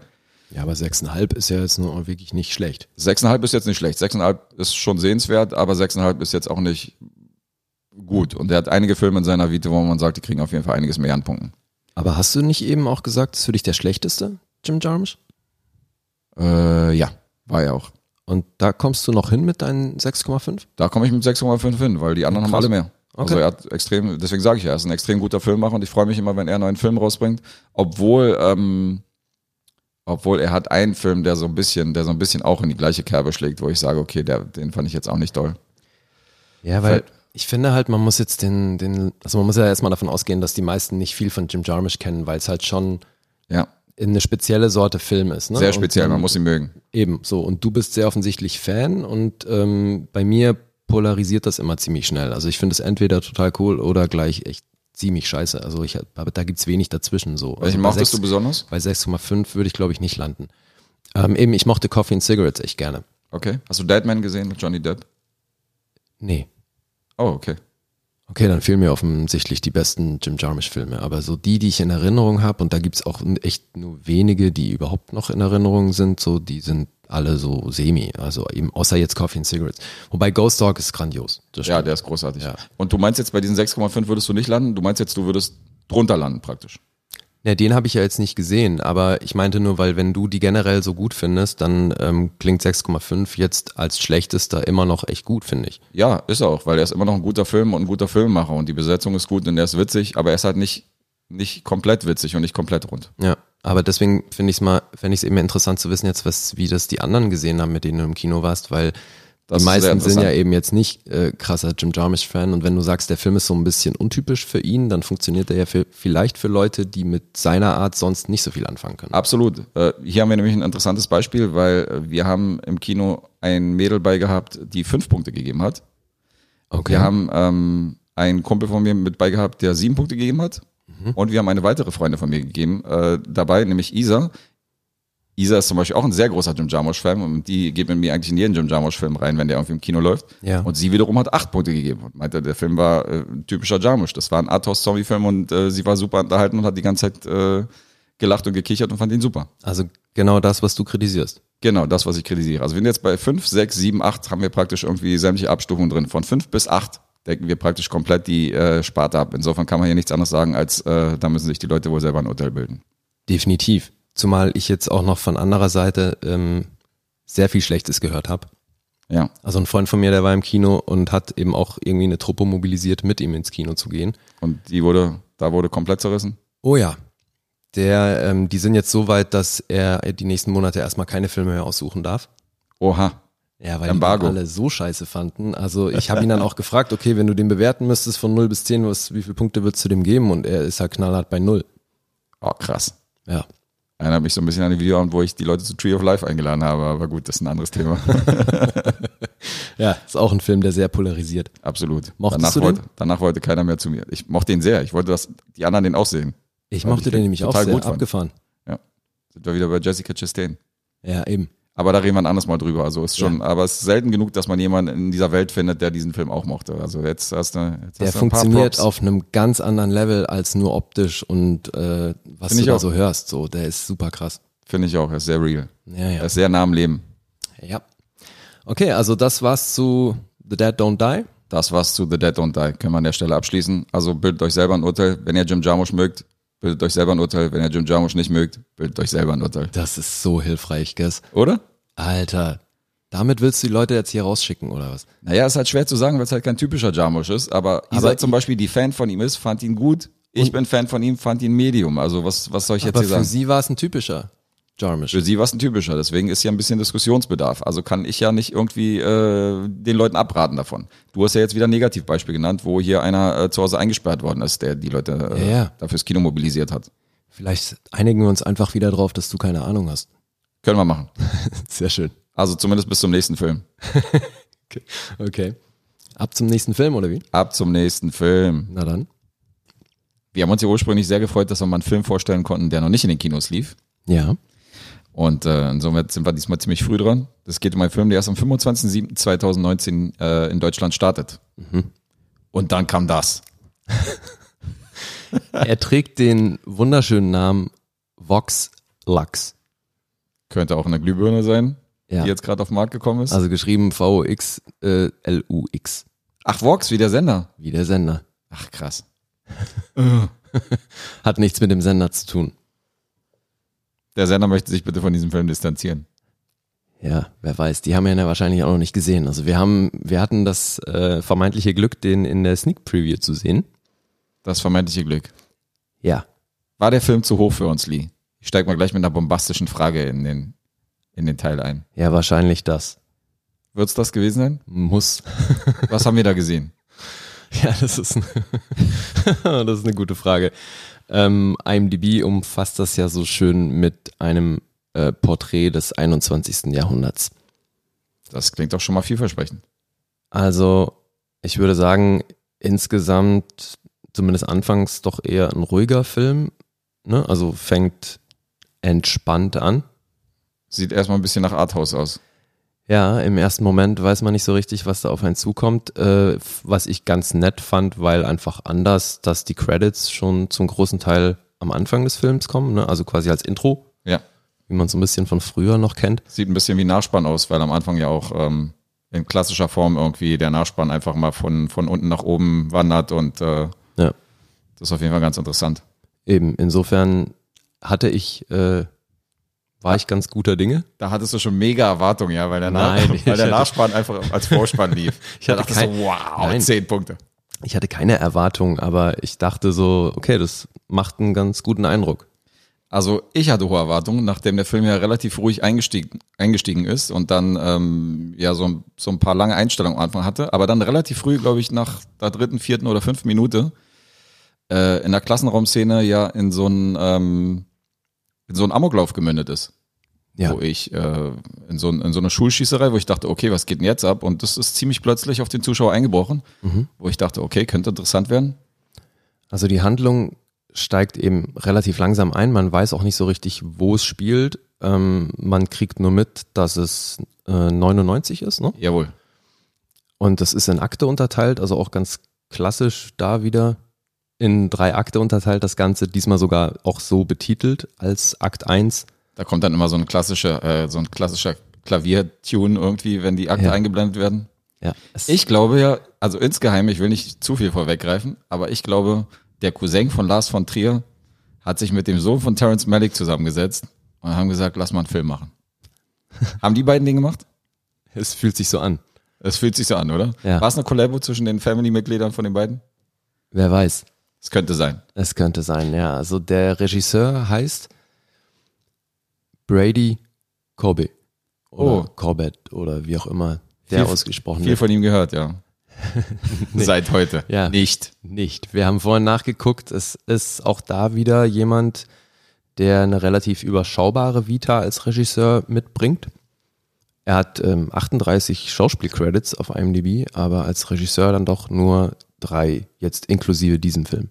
Ist ja auch noch ein relativ junger Bursche. Wie, äh, Ja, Jahrgang Ja. 88 ja. und hat jetzt eben diesen Film gemacht mit Natalie Portman in der Hauptrolle. Also es sind drei Hochkaräter auf jeden Fall involviert in den Film. Äh, Natalie Portman spielt mit, Jude Law spielt mit. Mhm. Und wir haben einen Willem Dafoe als, äh, als Erzählstimme im Hintergrund im Stile von Morgan Freeman, der da irgendwie äh, so ein bisschen durch die Geschichte geleitet im Hintergrund. Ja, der Erzähler. Also wie äh, hat man diese drei Schauspieler, die in ihrer Karriere schon mega gute Filme gemacht haben, dazu gekriegt, in diesem Meisterwerk mitzuspielen? Sag was, Lee. Ja. Mach was. Vielleicht war das Drehbuch ja ganz toll. Also Lee sagt, es kann sein, dass das Drehbuch gut klang, aber ähm, Ja, das ist leider immer möglich, ne? Wenn du so ein Drehbuch kriegst, dann weißt du ja noch nicht, wie der fertige Film aussieht. verarschen die dann die Schauspieler und stellen dann ein ganz anderes Drehbuch hin, wenn die dann anfangen zu drehen? kann das passieren? Ich denke nicht. Nee? Nein. Ach komm, wir machen jetzt mal aus der 1-Minuten-Konzertszene machen wir jetzt mal eine 35-Minuten-Konzertszene. Ja, Merkt ja, doch keiner. wahrscheinlich. Das fällt niemandem auf. Nee, okay. Okay. also, da waren schon ein paar Elemente in dem Film, ähm, die ihre Längen hatten. Insgesamt ist er ja, ich würde mal sagen, durchschnittlich lang mit knapp unter zwei Stunden. So in dem Dreher. Eine Stunde 54 ging er, um es genau zu nehmen. Ja. Und er kommt mir schon sehr viel länger vor. Ja, das hat auch seinen Grund. Also, ähm, was die Handlung angeht, man kann ja noch ein bisschen weiter das Ganze anreißen. Ähm, die junge Celeste hat diesen Amoklauf in der Schule hat sie überlebt, obwohl sie angeschossen worden ist. Hat daraufhin in der Kirche äh, bei der Gedenkfeier für ihre Klassenkameraden hat sie dann ähm, anstatt eine Rede zu halten mit ihrer großen Schwester ein Lied komponiert. Fing dann an äh, bei der äh, bei der Trauerfeier dann dieses Lied zu performen mit der Schwester am Keyboard und aus dem Geklimper äh, ist dann ist dann ein krasser Medienhit geworden und alle haben dieses Lied gefeiert und äh, letztendlich war das der erste Schritt zum großen, zur großen Popstar-Karriere, Genau, ja. die im späteren Verlauf dann von äh, Natalie Portman dargestellt worden ist. Richtig, da gibt's dann ähm, nach dem zweiten Akt oder im zweiten Akt gibt's einen Zeitsprung. Ja. Äh, 16 Jahre später, die sind dann 2017, ne? also im ersten Akt springt's noch auf 2001. 2001, glaube ich, genau. Da Genau. ging es so ein bisschen, bisschen hintergründig um, um 9-11, wurde so ein bisschen angerissen. Ja, zumindest, dass es zu dem Zeitpunkt stattfand und dann eben dieser Zeitsprung auf 2017 und dann erleben wir Natalie Portman als erwachsene Celeste. Ja. Was sollte das alles? Was sollte das? Naja, ich bin immer noch so ein bisschen sprachlos, weil ich wirklich, äh, also es war mir währenddessen, habe ich schon befürchtet, dass das so ein Ding ist, was irgendwie auf Festivals äh, funktioniert hat. Also meins war es nicht, mal so gar nicht. Ähm, wir haben ja eben nachgeguckt, also der lief tatsächlich schon letztes Jahr auf Festivals, ne? ging in Venedig los und äh, tourte dann mit Kanada und USA und so weiter, die ganzen Festivals. Also ich bin immer wieder, das, äh, das zeigt wieder, dass man nichts irgendwie aufs Internet geben sollte oder auf Meinungen äh, von Kritikern oder von IMDb, weil letztendlich bin ich da oft konträrer Meinung und hab, bin auch gerade wieder oft zusammengezuckt nach dem Film und nach dem äh, ersten Eindruck, als ich mir so die Kritiken durchgelesen habe, beziehungsweise die äh, Stimmen aus dem Internet. Also direkt auf der Wikipedia-Seite, wenn du da auf Kritiken gehst, steht ein Text, wo ich dachte, die reden doch nicht von dem gleichen Film. Ja, gut, Lies mal kurz vor. Wikipedia Ich ist lese ja mal kurz wirklich- Okay. Nach der Urführung in Venedig fielen die ersten Kritiken sehr positiv aus. Besonders gelobt wurde dabei die schauspielerische Leistung von Natalie Portman, welche von Guy Lodge von Variety als fesselnd und von Michael Nordine von IndieWire als kraftvoll und eindringlich bezeichnet wurde. Deren Präsenz man sich nicht entziehen könne, auch wenn man sich dies das eine oder andere Mal wünschen würde. Stephen Dorden von The Hollywood Reporter beschreibt den Film als melodramatisches, hochgradiges Spektakel, welches gleichzeitig zum Denken anstößt. Matthias Greuling von der Wiener Zeitung betitelt Vox Lux als Meisterstück über die Angst. Der Film illustriere die permanente Hysterie, mit der wir uns als Gesellschaft seit dem Amoklauf von Columbine oder den Anschlägen vom 11. September 2001 umgeben. Meisterlich und sei der relevanteste Film der Filmfestspiele von Venedig, da dieser am meisten über den gegenwärtigen Lebensumstand und die Befindlichkeiten unserer Gesellschaft aussage. Und jetzt kommt's. Auf Rotten Tomatoes konnte der Film bisher 90% aller Kritiker überzeugen. Mhm. Also, äh, what the fuck? Also, wir saßen da und ich war mir sicher, dass Natalie Portman eine goldene Himbeere äh, für die äh, Nominierung kriegt, auf jeden Fall für diesen Film, was die jetzige Saison angeht. Das war, äh, das Ja, war für das- mich klar wie Kloßbrühe. Ist noch nicht ausgeschlossen, oder? Also ich meine, rein zeitlich wäre das ja noch drin. Das wäre noch drin und das wäre nicht auszuschließen, aber ich, äh, mir schwant Böses. Also, ich ja, glaube- also zumal der ja auch eben auf einigen Festivals dann Nominierungen eingeheimst hat. Ja. Insgesamt zehn. So, also es gab einige Leute, die den Film richtig gut fanden. okay. Wir gehören nicht dazu. Nee, wir gehörten alle drei nicht dazu. Das äh, kann man an der Stelle auf jeden Fall abkürzen. Und ähm, also so ab der Hälfte des Films habe ich die Hoffnung aufgegeben und da wurde mir klar, dass es ziemliche Zeitverschwendung ist und dass es ein ziemlich überflüssiges Filmchen ist und äh, wir hier nicht die beste Sneak Preview aller Zeiten erwischt haben. Ja. Also zudem die Konzertszenen mit diesen überflüssigen, äh, total schlechten Popsongs irgendwie Ja, also der 20 Soundtrack- Minuten gingen, wo ich dachte, okay, wa- für was ist jetzt diese Szene wichtig, dass man jetzt 20 Minuten vom Konzert zeigt? Ja, Es ist ja kein Also der, Bohemian Rhapsody, muss man ja dazu sagen. der Film bringt ganz im Gegensatz zu Bohemian Rhapsody, finde ich, sehr viele Einstellungen mit, die recht langatmig sind, aber auch lang, ohne Schnitt. Ne? Also da gibt's wirklich lange Einstellungen. Und ohne Sinn. Ja, gut, das sei dann ja immer mal dahingestellt, aber es gibt halt wirklich lange Takes, so Ja. minutenlange und ähm, das funktioniert natürlich in vielen Filmen ganz gut. Hier trägt's echt nicht dazu bei, dass irgendwie groß eine Dynamik entsteht oder man halt irgendwie wirklich drin ist. So, also ich war die ganze Zeit oder über weite Strecken halt gelangweilt, weil ich finde, das hat den Film auch nicht wirklich äh, nach vorne gebracht. Ne? Also die, die Handlung an sich ist ja nun wirklich überschaubar. Durch diesen Zeitsprung erleben wir dann eben, wie aus diesem angeschossenen Mädchen dann ein Popstar geworden ist, der wirklich groß ist und auch dementsprechend am Arsch halt. Ne? Die hat dann sehr offensichtlich ein Alkohol- und Drogenproblem und so weiter. Psychisch und seelisch ziemlich, ziemlich kaputt, ja. Da spoilern wir jetzt gar nichts, weil äh, sonst hätten wir keinen Film, wenn da alles gut wäre. Mhm. Und insofern, i- ich finde auch, dass Natalie Portman das toll gespielt hat. Fandst du? Ja. Boah, nee. Ähm, bei manchen Sachen habe ich nicht so ver- richtig verstanden, warum. Also zumal die ja als Mädchen so, als, also wie wir dann später erfahren, ist, ähm, spielt das auf Staten Island. Und ähm, dann ist sie später ja größtenteils in New York, aber sie spricht dann irgendwie, als würde sie aus dem tiefsten New Jersey kommen, so. Also es hat halt so was Mörderbratziges, obwohl sie als so relativ höfliches, freundliches Mädchen etabliert wurde, die auch Wert drauf legt, dass nicht geflucht wird und so weiter, ne? Also dieses ganze Ja, Ding. religiös halt auch. Und auch Sehr- religiös. sehr ne? gläubig. Und also dieses Ganze, und davon ist dann irgendwie so gar nichts mehr da und ist ja auch eine Regieentscheidung, all das im Off zu erzählen, diese, diese Wandlung, die sie durchzogen hat, aber ähm, da habe ich dann eben manches von dem, was Natalie Portman gespielt hat, einfach nicht so richtig in Verbindung bringen können zu dem, was das, wie sie das Mädchen inszeniert haben. Da kann ich dir auch nicht weiterhelfen, aber das war nicht das Einzige, was ich verwirrend fand. Äh, Das, was du wieder als relativ normal angesehen hast, war mein What the fuck-Moment, wo in diesem 20-Jahre-Sprung oder in diesem 18-Jahre-Sprung später 16. Genau. Die junge Celeste von der gleichen Schauspielerin, also die äh, Tochter von ihr, die inzwischen äh, ja ein junges Mädchen geworden ist, von der gleichen Schauspielerin gespielt worden ist, wie Natalie Portman, also sprich die Celeste in jungen Jahren. Das war die gleiche Schauspielerin. Wo ich gesagt habe, warum sind die beiden jetzt in einem Bild? Also die große Schwester sieht praktisch aus wie immer. Das ist genau die gleiche Schauspielerin. Aus der kleinen Schwester, die, weiß ich nicht, drei, vier Jahre jünger ist, ist auf einmal äh, Natalie Portman geworden. Ja. Und die kleine Schau äh, Sch- Schwester wiederum, die äh, sie in Jung gespielt hat, ist auf einmal ihre Tochter. Genau. Hat kein Geld mehr für einen weiteren Schauspieler oder Darum äh, geht's wo doch ist das nicht. Problem? Nein, ich, ich habe da gar kein Problem gesehen. Du, dich hat das gestört. Wie, du hast da kein Problem gesehen. Nee.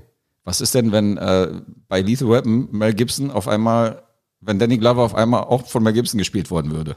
Wollen würde, wollen werden würde. Alter, was ist denn das jetzt schon wieder für ein Vergleich? Wäre das für dich cool, wenn Mel Gibson und Mel Gibson zusammen gegen die bösen Boomer treten? Was erzählst du denn? Mel Mel Warum Gibson Gibson und und spielt- Danny Danny Glover sind nicht verwandt, Alter. Was erzählst du Das denn spielt gerade? keine Rolle. Warum spielt denn die gleiche Natürlich spielt Schauspielerin das eine zwei Rolle. verschiedene Rollen? Sie spielt sich Jetzt kommen wir nicht mit Tarantino. Was? Jetzt kommen wir nein, jetzt mit nein, Tarantino aber und sie Django. spielt die junge Celeste und dann spielt sie die Tochter von der alten Celeste. Ja, das ist dieselbe Person. Wie soll man denn und da es soll durchblicken? schon mal vorgekommen sein, dass Kinder ihren Eltern recht ähnlich sehen. Mag sein, aber man hat diese Schauspielerin vorher in langen Einstellungen äh, eine Stunde lang in diesem Film gesehen. Also man hat sie direkt sich eingeprägt. Und dann kommt diese gleiche Schauspielerin in einer Szene, wo die gleiche Person als, älteren Charakter, als älterer Charakter praktisch in diesem Film dargestellt wird und steht auf einmal neben ihr. Ich hab's schon gesehen, ja. Es ist verwirrend. Nee, nur für dich. Ich hab's Es ist- sofort verstanden. Ja, sch- mag sein, dass du es verstanden hast. Ich habe auch gecheckt, dass es die Tochter sein soll, aber trotzdem dachte ich so, warum? Was soll der Scheiß? Warum? Ja. Zwei zum Preis für einer oder? Naja, warum? ey? Ich meine, Natalie Portman ist auch keine 31 mehr und trotzdem spielt sie eine, die 31 ist. Das ist doch kein Vergleich. Ist ja auch egal. Warum hat sie denn nicht noch den Manager gespielt? Oh, Digga. Wenn man sie sowieso schon in mehreren Rollen besetzt, dann hätte man sich Jude, Jude Law noch klemmen können. Der hat wahrscheinlich auch ein paar Millionen Ja, verschluckt. ich, ich möchte mal zu Jude Law kurz anmerken, dass ich finde, dass er, ähm, dass ich ihm das amerikanische Englisch sehr viel eher abkaufe als beispielsweise einen Tom Hardy in Venom. Okay, also ähm, der kriegt Props von dir. Ja. Ihn fand ich tatsächlich auch am besten, schauspielerisch in dem Film. Ihn würde ich jetzt nicht zu goldenen Himbeere schicken, im Gegensatz zu den anderen Darstellern. Okay. Was, was hat dich denn an Natalie Portman so gestört? Also an ihrer Performance, jetzt mal von Inhalt und Film abgesehen. Das war alles zu hysterisch und zu, zu, äh, zu kreischend. Also ähm, es wurde ja im Vorfeld diskutiert, Rooney Mara sollte ja am Anfang die Rolle spielen und äh, war am Anfang des Projekts auch involviert, ist dann allerdings Anfang 2018 ausgestiegen, also so zur gleichen Zeit, als die Dreharbeiten ungefähr losgingen.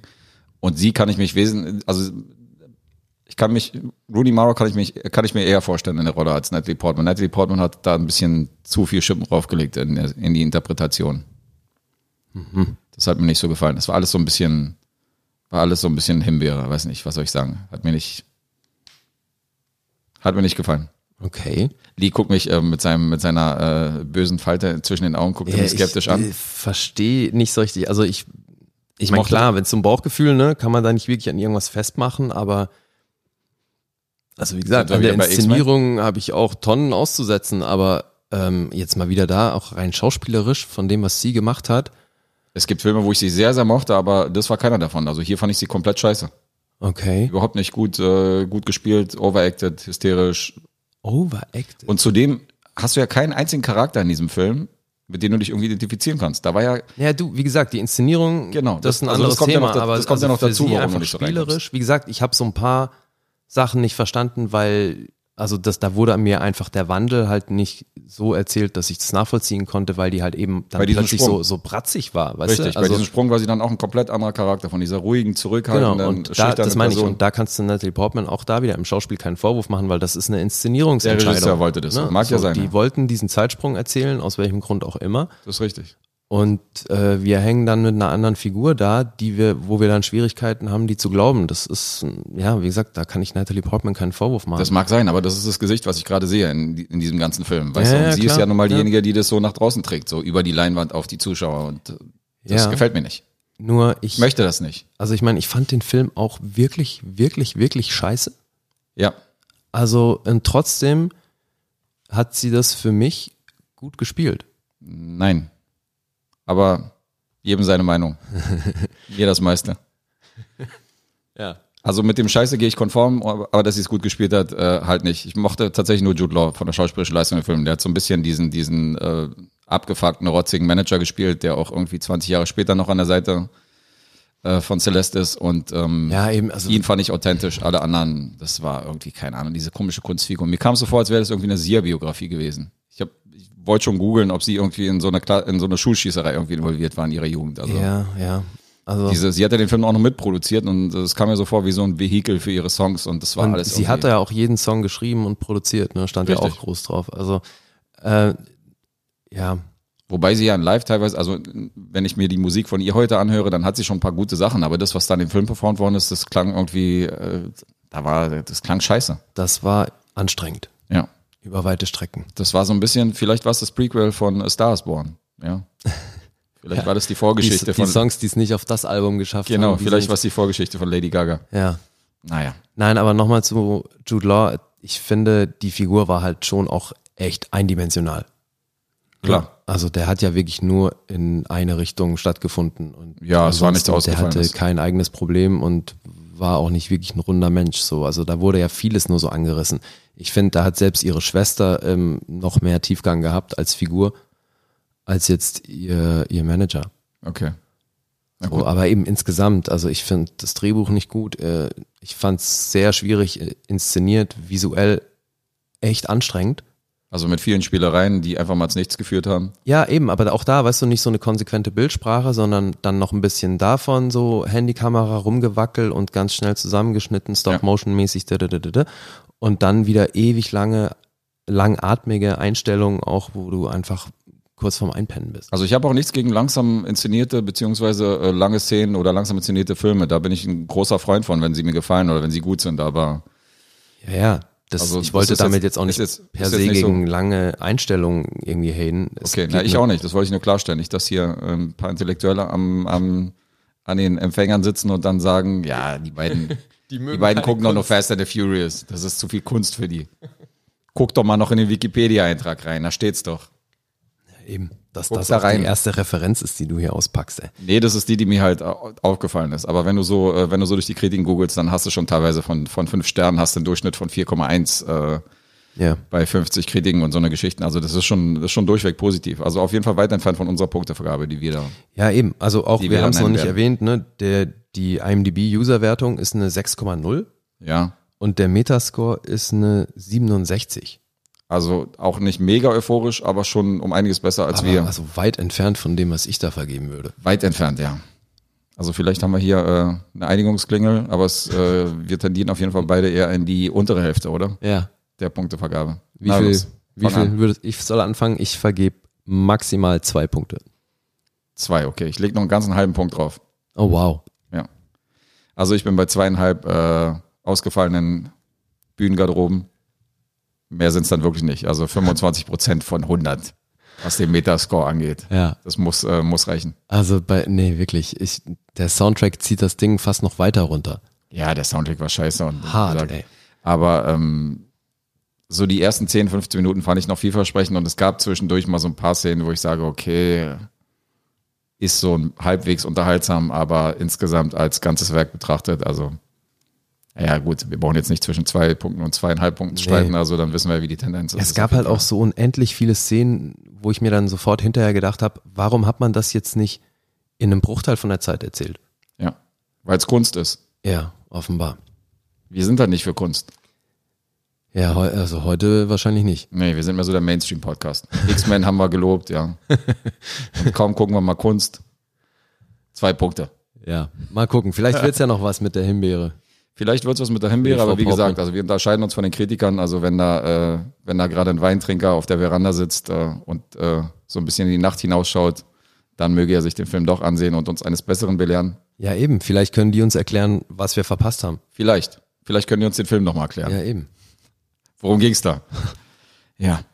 Also Box. gut, haben wir die Punktevergabe abgehakt. Ich denke, an dieser Stelle können wir den Film abschließen. Dann machen wir Und- das doch. Würden euch nicht unbedingt davon jetzt unbedingt äh, raten, da Kino, äh, Kinokarten irgendwie rechtzeitig zu bestellen. Nö, ich glaube, das ähm, dürfte auch einen überschaubaren Ansturm geben. Also da kriegt man bestimmt gute Plätze. Man weiß es nicht, man weiß es nicht. Wir haben einfach das Ding völlig falsch gesehen. Ich merk's schon. Ja, es wird ein absoluter Hit. Oh je. Na gut, dann würde ich sagen, kommen wir zum nächsten Punkt. Trailer haben wir auch geguckt. Trailer, Trailer, Trailer. Trailer haben wir auch geguckt. Wir haben eigentlich nur einen Trailer gesehen. Diesmal. Ein Trailer ist ja trotzdem ein Trailer. Ist trotzdem Trailer. Ja. Erzähl. Ähm, wir haben einen Trailer geguckt von dem Film, äh, der Midway heißt. Midway ist ein äh, neues Projekt von unserem Kumpel Emmerich. Der Homie. Homie Emmerich. Hey, Ludwigsburg und so, ne? Ja, Ludwigsburg hier. Represent Germany und so. Wann hat er eigentlich seinen letzten guten Film gemacht? Seinen letzten guten. Ja. Das ist ja sehr subjektiv. Du warst ja auf jeden Fall so, als ich den Tra Trailer vorgeschlagen hast, gesagt, äh, da wollen wir wirklich über einen Emmerich-Film reden. Das ist ja äh, Ja, und das nach dein dem Ernst? Trailer geht's mir immer noch nicht viel anders. Was hat dir, worum geht's? Was haben wir gesehen? Was hat dir nicht gefallen? Also, es geht um Midway, ne? Haben wir das schon gesagt? Die Schlacht um Midway. Die Falls Schlacht es, um Midway Äh, den heißt- Historikern unter uns irgendwas sagt. Der wird auf Deutsch wahrscheinlich auch so heißen, ne? Irgendwie sowas. Oder Mittelweg.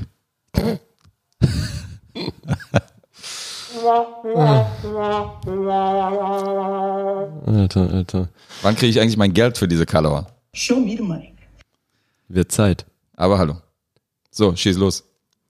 Es geht um ähm, Pearl Harbor, beziehungsweise sechs Monate danach. Also im Zweiten Weltkrieg. Und Yay, Zweiter Weltkrieg. Schon mal ein, ist das für dich? ein gutes Szenario. Ja? Ja, Okay. da ist viel Action.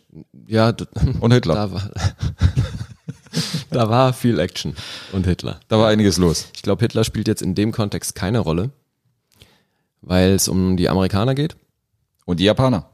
und die Japaner. Deswegen Pearl Harbor. Korrekt. Also es geht in erster Linie um, ähm, um den Marinekrieg zwischen der japanischen Flotte und der äh, US Navy. Mhm.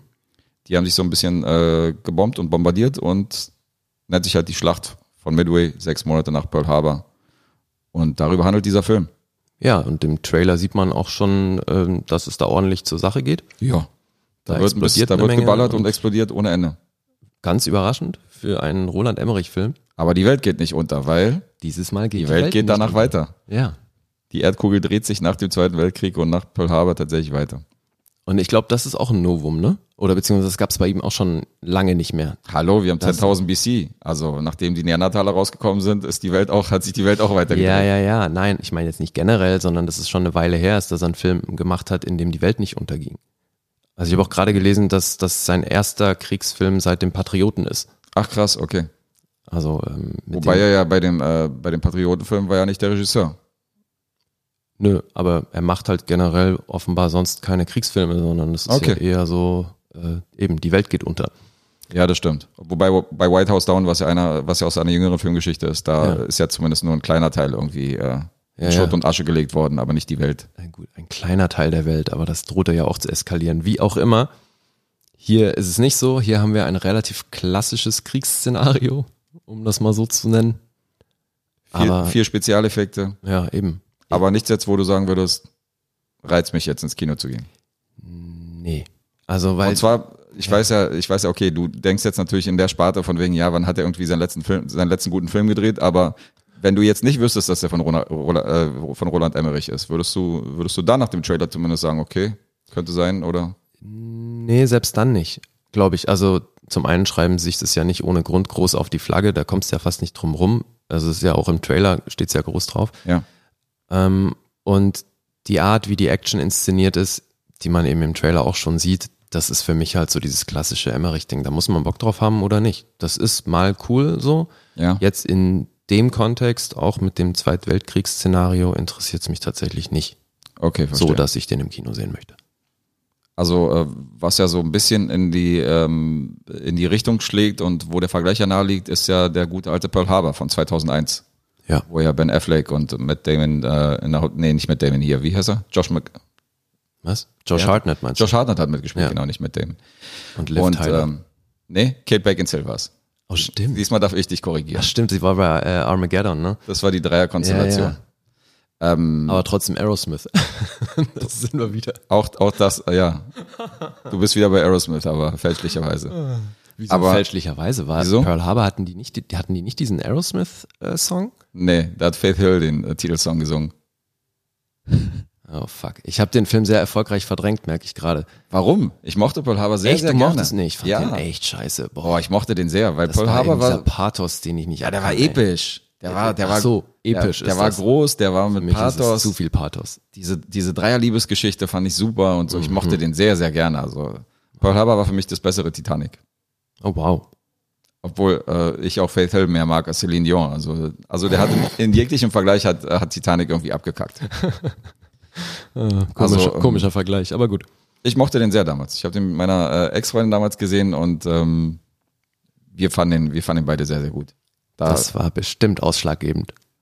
nee, aber die das ist halt, Begleitung. naja, äh, es gibt halt teilweise so Schmachtfetzen, wo du weißt, okay, die sind zwar ein bisschen kitschig und die sind ein bisschen so äh, auf Epos inszeniert, aber die mir halt trotzdem gefallen. Und der gehört definitiv dazu. Also den, Okay. Da war ich zu keiner Sekunde gelangweilt.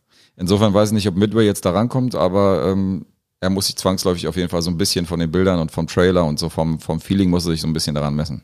Mhm. Ja, zwangsläufig. Ja. Und auch hier wieder eine sehr namhafte Besetzung, ne? Ja, da sind einige dabei. Also, wir haben Luke Evans, Patrick Wilson. Woody Harrison spielt mit Dennis Quaid, Ja, und dann Nick, Aaron Eckhart, Nick Jonas. Nick Jonas und Darren Chris aus äh, Ja. American Crime Story. Darren Chris ist toll. Ja, den magst du wieder. Du nicht? Doch, seit Glee. Oscar-reif in Glee. Warum hat er da nicht schon den Golden Globe bekommen? Nee, jetzt mal ohne Scheiß. Findest du Darren Chris nicht gut? Ähm, äh, unter uns gesagt, ich kenne ihn wirklich nur aus Glee, weil ähm, Ach so. ich habe American Crime Story die zweite Staffel noch nicht Ah, gesehen, wo okay. er äh, wo er gefeiert und äh, prämiert worden ist. Insofern habe ich bis jetzt noch schauspielerisch noch nicht so viel Gutes von ihm gesehen, aber steht noch aus. Ja, das war großes Tennis. Bin gespannt. Ja, hast ja hast ja schon mal lobend erwähnt. Ja. Ich erinnere mich. Aber solche Filme wie jetzt hier Midway, ähm, die sind dann ja auch oft irgendwie so ein bisschen, ähm, ja, die bieten immer so viel Raum für so neue junge Schauspieler, ne? Weil wenn so viele junge Soldaten erzählt werden, das haben wir bei Dunkirk ja auch schon gehabt, so da Ja. kommen dann oftmals so ein paar Leute dabei hervor, die man dann im späteren Verlauf nochmal sieht. Das ist richtig. So, insofern bin ich da mal ein bisschen gespannt. Aber wie gesagt, inhaltlich interessiert es mich leider nicht so wirklich. Die, die Namen, die da, mit denen die da um sich werfen, die sind natürlich echt alle groß. Also eben so ein Aaron Eckhart und Konsorten. Ich würde mir die sehr gerne angucken, aber Ja. boah, mich interessiert es inhaltlich leider gar nicht. Also vom Inhalt habe ich kein Thema mit. Das Problem ist wirklich, dass die Quote der guten Filme von dem Herrn in seiner Biografie leider extrem, extrem übersichtlich ist. Ja. Also da ist schon eine Menge, eine Menge Scheiß dabei. Du musst schon einige Filme von Emmerich sehen, damit du letztendlich welche gut findest. Und die letzten waren halt Independence Day 2 und White House Down fand ich auch nicht doll und da war halt eine Menge Schrott dabei. Ja. Aber es gibt einen Fun Fact. Nämlich? Ein Film von ihm war der allererste Film, den ich auf Blu-ray auf dem Beamer gesehen habe. Das heißt, ich habe ja bis dato irgendwie bis zu einem bestimmten Zeitpunkt habe ich ja nur DVDs gesehen und dann hatte ich meine allererste Blu-ray irgendwie aus der Videothek Okay. und das war 10.000 BC von Roland Emmerich. Ach du Scheiße. Okay. Und der Film war natürlich totaler Schrott und der war natürlich scheiße. Aber als ich auf dem Beamer zum ersten Mal eine Blu-ray gesehen habe, Bist du neu auf die Welt gekommen? Alter, ich bin neu auf die Welt gekommen. Ich dachte, Dicker, was hast du eigentlich gemacht die letzten 30 Jahre so? Weißt ein du? Unterschied, Und, äh, es klar. war ein mega Unterschied. Und das werde ich natürlich nie vergessen, dass es der erste Film gesehen hast. Äh, der erste Film war, den ich halt in gestochen scharfen Bildern gesehen habe. Ich gesagt, Alter, wie geil sieht das denn aus, ey? Und dann ausgerechnet den. Dann war es tatsächlich ein Emmerich-Film. Insofern hat er natürlich ein bisschen Hart. Stein im Brett bei mir. Ja. Auch wenn der Film natürlich trotzdem scheiße war, aber Du, ich habe auch eine Hab's sensationelle gefeiert. Emmerich-Erinnerung oder so an einen seiner Filme, warum der irgendwie diesen Stein bei mir im Brett hat. Ich war zur Premiere von Independence Day in New York oder als der Film halt äh, anlief, der erste Teil. der erste, Ja. am 4. Juli. Ich glaube, das war 96 oder Ja, 96 hatte ich jetzt auch im Kopf. 96, Ja. Und ähm, war halt tierisch heiß und im Kino einfach so runtergekühlt auf gefühlte minus 10 Grad und tierisch gefroren und so, aber Kino war natürlich voll und der Film bringt ja den Pathos sehr zum Vorschein, ne? Den, den man so von Die Emmerich amerikanische kennt. Flagge äh, ist Eben. einige Und- Male im Bild, ja. Und das ist der Moment, wo er dann am Schluss seine Ansprache hält vor der amerikanischen Flagge, wo einfach plötzlich alle um mich rum aufstehen und Hand aufs Herz und so weiter. Was?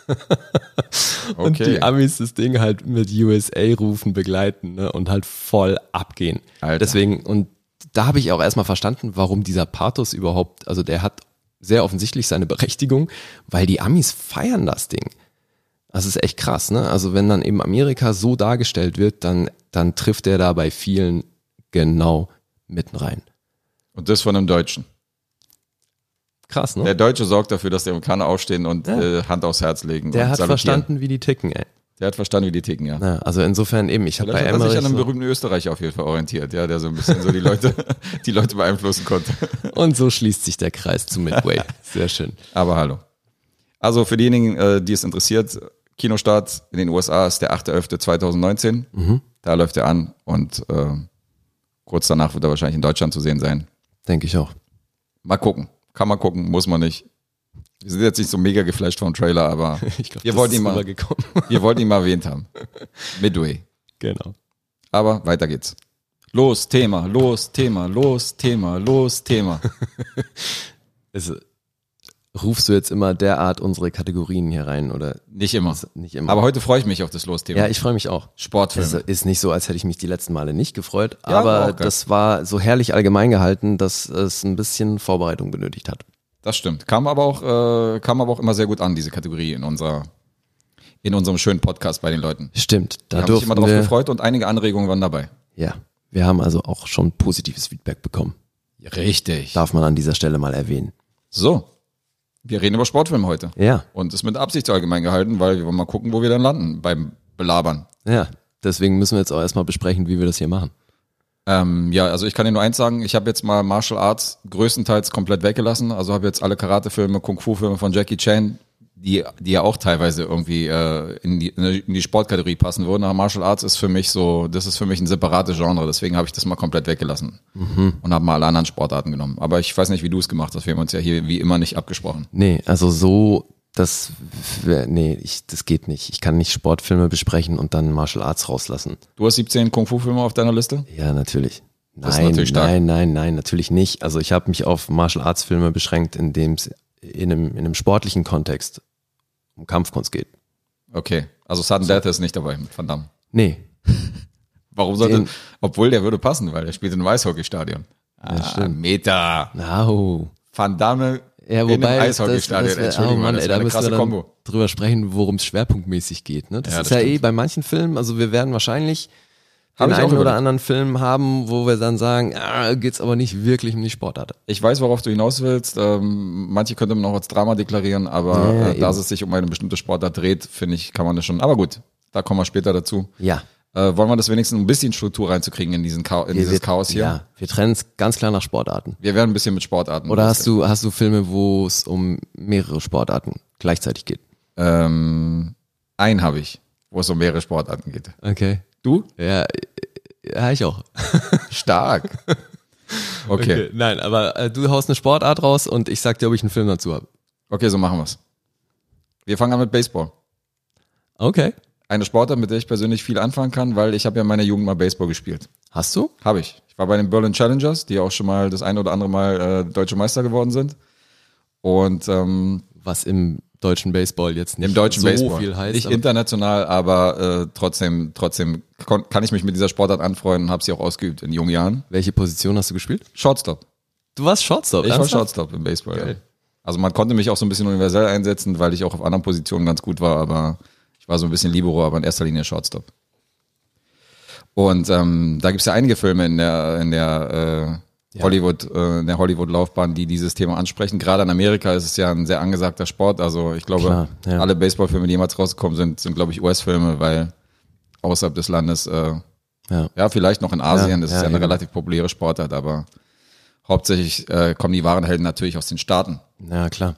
Und da gibt's einige Beispiele. Also der erste Film, der allen einfällt, ist wahrscheinlich Die Indianer von Cleveland von 1989. So ziemlich der U-Baseball-Film und jeder Baseballspieler muss diesen Film zumindest einmal gesehen haben. Ähm, Jetzt, du, wirst wirklich, du glaubst wirklich, dass das der erste ist, der jedem einfällt? naja, er teilt sich vielleicht die Krone zwischen zwei anderen Filmen, aber Die Indianer von Cleveland ist eigentlich so der ultimative Baseballfilm, kann man schon so sagen. Ja, also Obwohl es einen gibt, Der- der vielleicht ein bisschen bekannter ist. hat natürlich unsere Jugend begleitet. Ich glaube, das ist da schon auch echt wichtig in dem Kontext, weil, wobei, was hast du gesagt, von wann, wann war der? Der ist Neun, von 1989. 89. Ja. Okay. Es gab einen Film, der war auch nicht so bekannt, der ist ein Jahr früher rausgekommen und da hat auch Charlie Sheen mitgespielt. Das wissen die wenigsten, der heißt Eight Men Out. Also Acht Männer und ein Skandal hieß der auf, hieß der auf Deutsch. Da spielt auch Charlie Sheen mit und der junge John Cusick. Und ähm, das ist auch ein sehr guter Film. Wie gesagt, ein Jahr früher und handelt auch um Baseball, aber da ist noch ein anderer Skandal und da geht es ein bisschen um Schiebereien. Also da ist die Sportart nicht in erster Linie. Ähm, an welchen denkst du denn? The Natural. Du denkst an The Natural. Ja, Mann.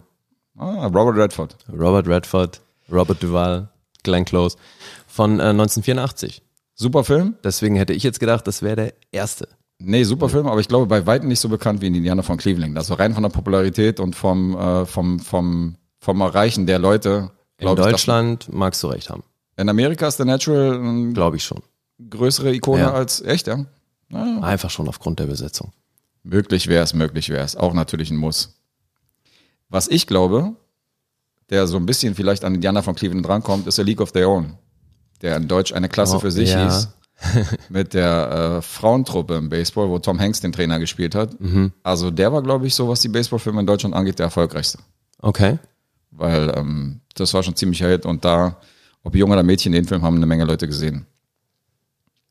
Ja, ich, also ich muss zugeben, ich habe jetzt nicht mehr recherchiert, welcher von den Filmen der erfolgreichste war und so weiter, weil also bei den Filmen, die ich da alle auf dem Zettel hatte, da musste ich mich irgendwann beschränken. Logisch. Hast du noch irgendwas aus der Baseball-Ecke? Auf jeden Fall. Schieß mal los. Field of Dreams. Field of Dreams. Build it and they will come. Der große äh, Kevin Costner Träumer Ja, Baseballfilm. genau. Das war Field nicht of der einzige, wo Dreams. Kevin Costner mitgespielt hat übrigens. Er ist ein großer Baseballfan und hat mehrere, äh, mehrere Filme gedreht, die sich um dieses Thema ranken. Hat der bei 42 auch mitgespielt oder welchen meinst du? Nee, ich rede zum Beispiel auch von Annie's Männer, Ah, was ja auch okay. um Baseball geht. Das ist ja auch mit Kevin Costner und Tim Robbins. Okay. Naja, jedenfalls Field of Dreams ist, glaube ich, schon auch ein Klassiker im Baseballbereich, oder? Absolut. Von 89. Ähm, Aber auch hier ein bisschen Fantasy, ein bisschen Verträumtheit. Es Ja. geht zwar um Baseball, aber eben ist es so eine Sache, ne? Es geht, ist nicht der klassische Sportfilm. nee, es- Baseball ist eher so die Rahmenbedingungen Ja. als wirklich die Handlung. Aber gut, Ah. trotzdem prominent besetzt. Kevin Costner, wie du schon gesagt hast, James Earl Jones. Schöner äh, Film. Ray Liotta. Ja, schöner Film. Schöner Film, kann man nicht anders sagen. Und einen anderen Film habe ich auch noch. Ich habe auch noch einen. Okay, hau raus. Hau du raus. The Fan. Oh, The Fan. Auch nur im weitesten Sinne. Ja, eben. Geht's eigentlich ähnlich wie bei Field of Dreams. Ist es auch nur das Umfeld, in dem es spielt. Ja, aber gut, es passt schon, weil es dreht sich ja alles so ein bisschen um Eben, Baseball. aber es würde halt den ganzen Umstand nicht geben, wenn es Baseball nicht gäbe und so. Deswegen, ähm, also The Fan von Tony Scott von 1996 mit äh, Robert De Niro und Wesley, Wesley Snipes, Snipes. Alan Barkin. Also ich mochte den sehr damals. Also zumindest kann ich mich so dran erinnern. Ey, das Ding hat einen Metascore von 32. Was? Das ist Hart, ne? wirklich skandalös. Das finde ich, oder? Also, ich meine, der- das ist wahrscheinlich nicht jetzt der größte Film aller Zeiten, aber so scheiße. Allein schon, hab dass ich der den nicht weniger hat wie in dieser komische Natalie Portman-Film, den wir in der Sneak gesehen haben. Das Erinnerung. ist oder? schon Skandal genug. Mal, mal kurz weniger als die Hälfte also Entschuldigung. fürs Ja. Protokoll. Was ist los mit euch Leuten? Ja, also eine IMDb-Bewertung von 5,8 und einen Metascore von 32 finde ich schon hart. Robert De Niro terrorisiert äh, Wesley Snipes. Großartiger Film. Ja. Kann ich auch empfehlen. Ähm, Welchen hast du noch? ich habe noch 42. Der, der neueste ist in der Liste. Ja. 42 ist von 2013, erzählt die Geschichte von Jackie Robinson, der erste äh, dunkelhäutige Baseballstar in der Liga. Und wird gespielt von Chadwick Boseman, der bis dato für mich ein großartiger äh, Darsteller von realen Personen ist. Und ähm, unter anderem ja auch James Brown dargestellt hat in, einer, äh, in einem Biopic, Wie schön du jetzt reale Personen gesagt hast. Ich weiß schon, wo das hingeht. was er extrem, äh, was er extrem gut gemacht hat. Auch in 42 neben Harrison Ford äh, fand ich ihn absolut großartig und genial. Also ich bin immer noch der Meinung, diesen äh, mittelmäßig und bis unsäglichen Black Panther hätte er sich auf jeden Fall sparen können, nachdem er so eine guten Filme hingelegt hat. Mit so einer schauspielerischen Leistung. Aber gut, das ist wieder ein anderes Thema. Tja. Ja, 42, Chadwick Boseman. Sehr guter Baseballfilm, muss man hier auch erwähnen. Das waren so meine, die ich erwähnen würde. Ja, mit Baseball bin ich damit auch durch. Na, dann schlag du mal die nächste Sportart vor. Wohin geht die Reise? Basketball. Es geht um Basketball. Na klar. Da gibt's allerdings auch eine Menge Schrottfilme, ist mir mal aufgefallen. Weil es gibt eine Menge Basketballfilme und die sind, also was ist Schrott? Doch, es gibt, es gibt auf jeden Fall. Also schon Schrott, aber Sehr es- es schrottige Basketball. Aber es gibt auch wirklich viele mittelmäßige, wo man sagt so, okay, der ist jetzt nicht unbedingt scheiße, aber ist jetzt nicht so der große Wurf. Ja. Hast du, hast du verstanden? Ist nicht der große Wurf? Ja, oh, Wortspiel. Hast du gehört, oder? Ah, Wortspiel. Ja. Show me the money. Aber sowas von. Geil. Guess haut ein Spontanes raus. Wortspiel, ja. Ja, nicht, um- ja, nicht also- irgendwie gescriptet oder so. Sehr schön. So, was haben wir denn da? Aber was, mein- was meinst du denn so als so mittelmäßigen Film? Jetzt Also der erste, der mir einfällt, ist zum Beispiel ähm, Coach Carter, Ja, okay. der okay war, aber jetzt nicht Weltklasse. Und dann gibt's noch mit Gene Hackman diesen Freiwurf. Das war für mich auch so ein Film, okay, Ja. ist, ist nice, aber ist jetzt nicht so, Alter, was war das für ein geiler Film, wo du jetzt Nee, sogar nee, nachspielen sitzt und klar. sagst, Dicker. Ja. Also es gibt viele Basketballfilme, die halt nicht so das Überkrasse sind. Das, ja, das stimmt. Aber es gibt auch verdammt viele. Das, Aber es äh, gibt auch ein paar verdammt gute. Ja, und auch verdammt schlechte à la Blue Chips oder sowas. Blue Chips? Ja. Kenn ich gar nicht. Mit Shaquille O'Neal? Oh, der sagt mir nichts. Ich kenne Shazam. Oh, jetzt siehst du, der ist aber auch schlimm. Der ist auch schlimm, ja. Alter, da fällt mir ein, ähm, da fällt mir Space Jam gerade ein, der Ja. auch in gewisser Weise ein Basketballfilm ist. Ach krass, den hast du drauf auf deiner Natürlich Liste? ist der hier auf meiner Liste. Den habe ich komplett da geht's verplant. aber mal sowas von um Basketball. Den habe ich verplant. Der ist natürlich äh, Kult. Ja, der ist aber sowas von Kult. Ja. Nee, aber ähm, Ergo, Michael Jordan sch- dreht bessere Basketballfilme als Shaquille O'Neal. Kann man das so sagen? Das, äh, wobei ähm, Shaquille hat einfach, Shaquille O'Neal hat einfach viel mehr Filme gedreht als Michael Jordan.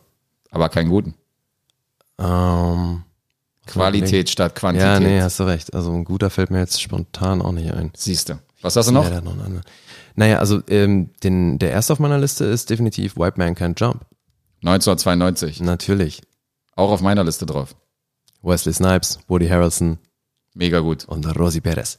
Hat auch äh, eine ziemliche Streetball, äh, ähm, ziemlich Streetball-Welle ausgelöst auf den Straßen. Ja. Und äh, Ja, ja. da geht es ja nicht um dieses klassische Basket, Mannschafts, äh, Mann- Mannschaftsbasketball, sondern dann geht es ja mehr so um den, um Nee, genau, geht's um den Streetball. Und ähm, also für alle, die den Film nicht kennen, ihr müsst ihn gesehen haben, finde ich. Also wenn man auch nur ansatzweise was mit Basketball am Hut hat, dann finde ich, muss man White Man Can Jump. Die, die ansatzweise was Die mit sehen- Basketball zu tun haben, werden den Film wahrscheinlich auch gesehen haben. Ja. Ja, gut. Aber es ist ein, ist ein sehr cooler, großartiger Film. Immer Ja. noch gut gealtert. Und bringt's immerhin auf 65 im Metascore. Oh, bringt's. Kleines Wortspiel von Lee. Aber das ist Ähm. so ein bisschen wie hier, äh, wie die X-Men-Filme, oder? Also so, so richtig, so richtig geil ist, ist jetzt hier der Metascore und die IMDb-Bewertung nicht, äh, wenn man die mal so ich habe durchgeht. das Was da vorhin auch los? mal eben, also ich habe das vorhin auch mal überflogen generell so bei den Sportfilmen. Das ist komisch. Also, Weil wir reden ja wirklich von den Filmen, die uns als erst eingefallen sind, wo wir sagen, ey, das sind so die besten ihrer Zunft. ja eben. Und also die, die am besten bewertet sind, sind die, die noch am wenigsten Sportfilm sind. Okay. So, naja, aber was äh, ein anderer Film, den ich aus dem Bereich Basketball noch sehr nennenswert finde, ist Above the Rim von 1994. Ja, den habe ich gesehen. Hatte ich jetzt nicht auf dem Schirm. Der war toll. Mit Tupac. Tupac. Ja. Janet Jackson spielt noch mit, oder? War das? Nee. Ja, äh, oder nee. verwechsel ich jetzt mit Poetic Justice? Genau. Ähm, Dings war, war da nicht eine, oh, war Jada Pinkett in dem oder? Ich krieg's nicht mehr zusammen. Ich weiß, Das dass sind so- Bernie das Mac sind so- und, und Marlon Wayans Genau, noch die dabei ganzen waren. Schauspieler des Black Cinema in den 90ern, die irgendwie kreuz und quer in manchen Filmen ah, mitgespielt ja, haben, in da, anderen wieder eben, nicht. da gab's leider so viel, dass dann auch ein bisschen was verwischt, aber Da gab's Above Rim habe Überschneidung. ich extrem gut in Erinnerung. Auch hier wieder mit dem Murder-Soundtrack. Absolut, ja. Als Hip-Hop-Fan hat man damals natürlich äh, die Soundtracks von den Filmen Ja, rauf und runter gehört. na klar. Und dann eben Space Jam 96. Richtig, Space Jam. Klar, den habe ich vergessen. Und der ist wirklich Kult. Also und der hat auch für äh, Sportfilmverhältnisse echt was eingespielt. Da habe ich mir tatsächlich mal rausgeschrieben, weil der hat 80 Millionen gekostet, was für die damalige Zeit echt eine Menge war. Und hat 230 weltweit gemacht. So. 230, das, Ja, das ist auf jeden Fall eine sich- gute Spanne. Hat sich gelohnt. Und dann w- wahrscheinlich sogar jetzt äh, objektiv gesagt der beste Film aus der Reihe vom Basketballfilm He Got Game von 1998. Denzel Washington. Denzel Washington, Ray Allen, Mila Jovovich, äh, nennenswert, aber naja. Mila Jovovich Äh, sagt da total gelangweilt. Ja, weil die in dem Film, finde ich, also völlig nebensächlich ist. Aber ähm, Spike Lee hat den gemacht. Mhm. Auch hier wieder ein geiler Soundtrack und halt äh, die Kombination von Denzel Washington und Ray Allen, der Profibasketballer ist und kein Schauspieler, ähm, finde ich grandios. Also das hat wunderbar funktioniert. Ich habe hier so Echt? drei, drei, vier Filme habe ich so auf meiner auf meiner Liste aufgeschrieben, wo ich gesagt habe, die stehen, äh, die habe ich noch auf dem Schirm, die müssen unbedingt noch, noch geguckt werden. Mhm. Da ist He Got Game auf jeden Fall einer von denen. Oh, den hast du nicht gesehen? Den habe ich immer noch nicht gesehen. Er steht bei mir im Regal, aber Okay, krass. steht noch auf der auf der To-Do-Liste. das ist für mich einer der besseren äh, oder besten Spike Lee-Filme. Gut zu wissen. Und nicht nur einer der besten Spike Lee-Filme, sondern dein, laut deiner Aussage auch einer Ja, der besten, Auf jeden besten Fall. Sportfilme beziehungsweise besten Und Basketballfilme. vor allem, also Denzel Washington kommt da basketballmäßig auch verdammt gut weg bei. Da- Das ist ja Grund genug auf jeden Fall. Ja, Nicht schlecht. Skills, der Typ. Lustigerweise taucht Denzel Washington in einer anderen Sportart bei mir noch auf. Ja, da gehe ich mal von aus. Aha. Haben wir da noch ein paar Überschneidungen. wir werden es sehen.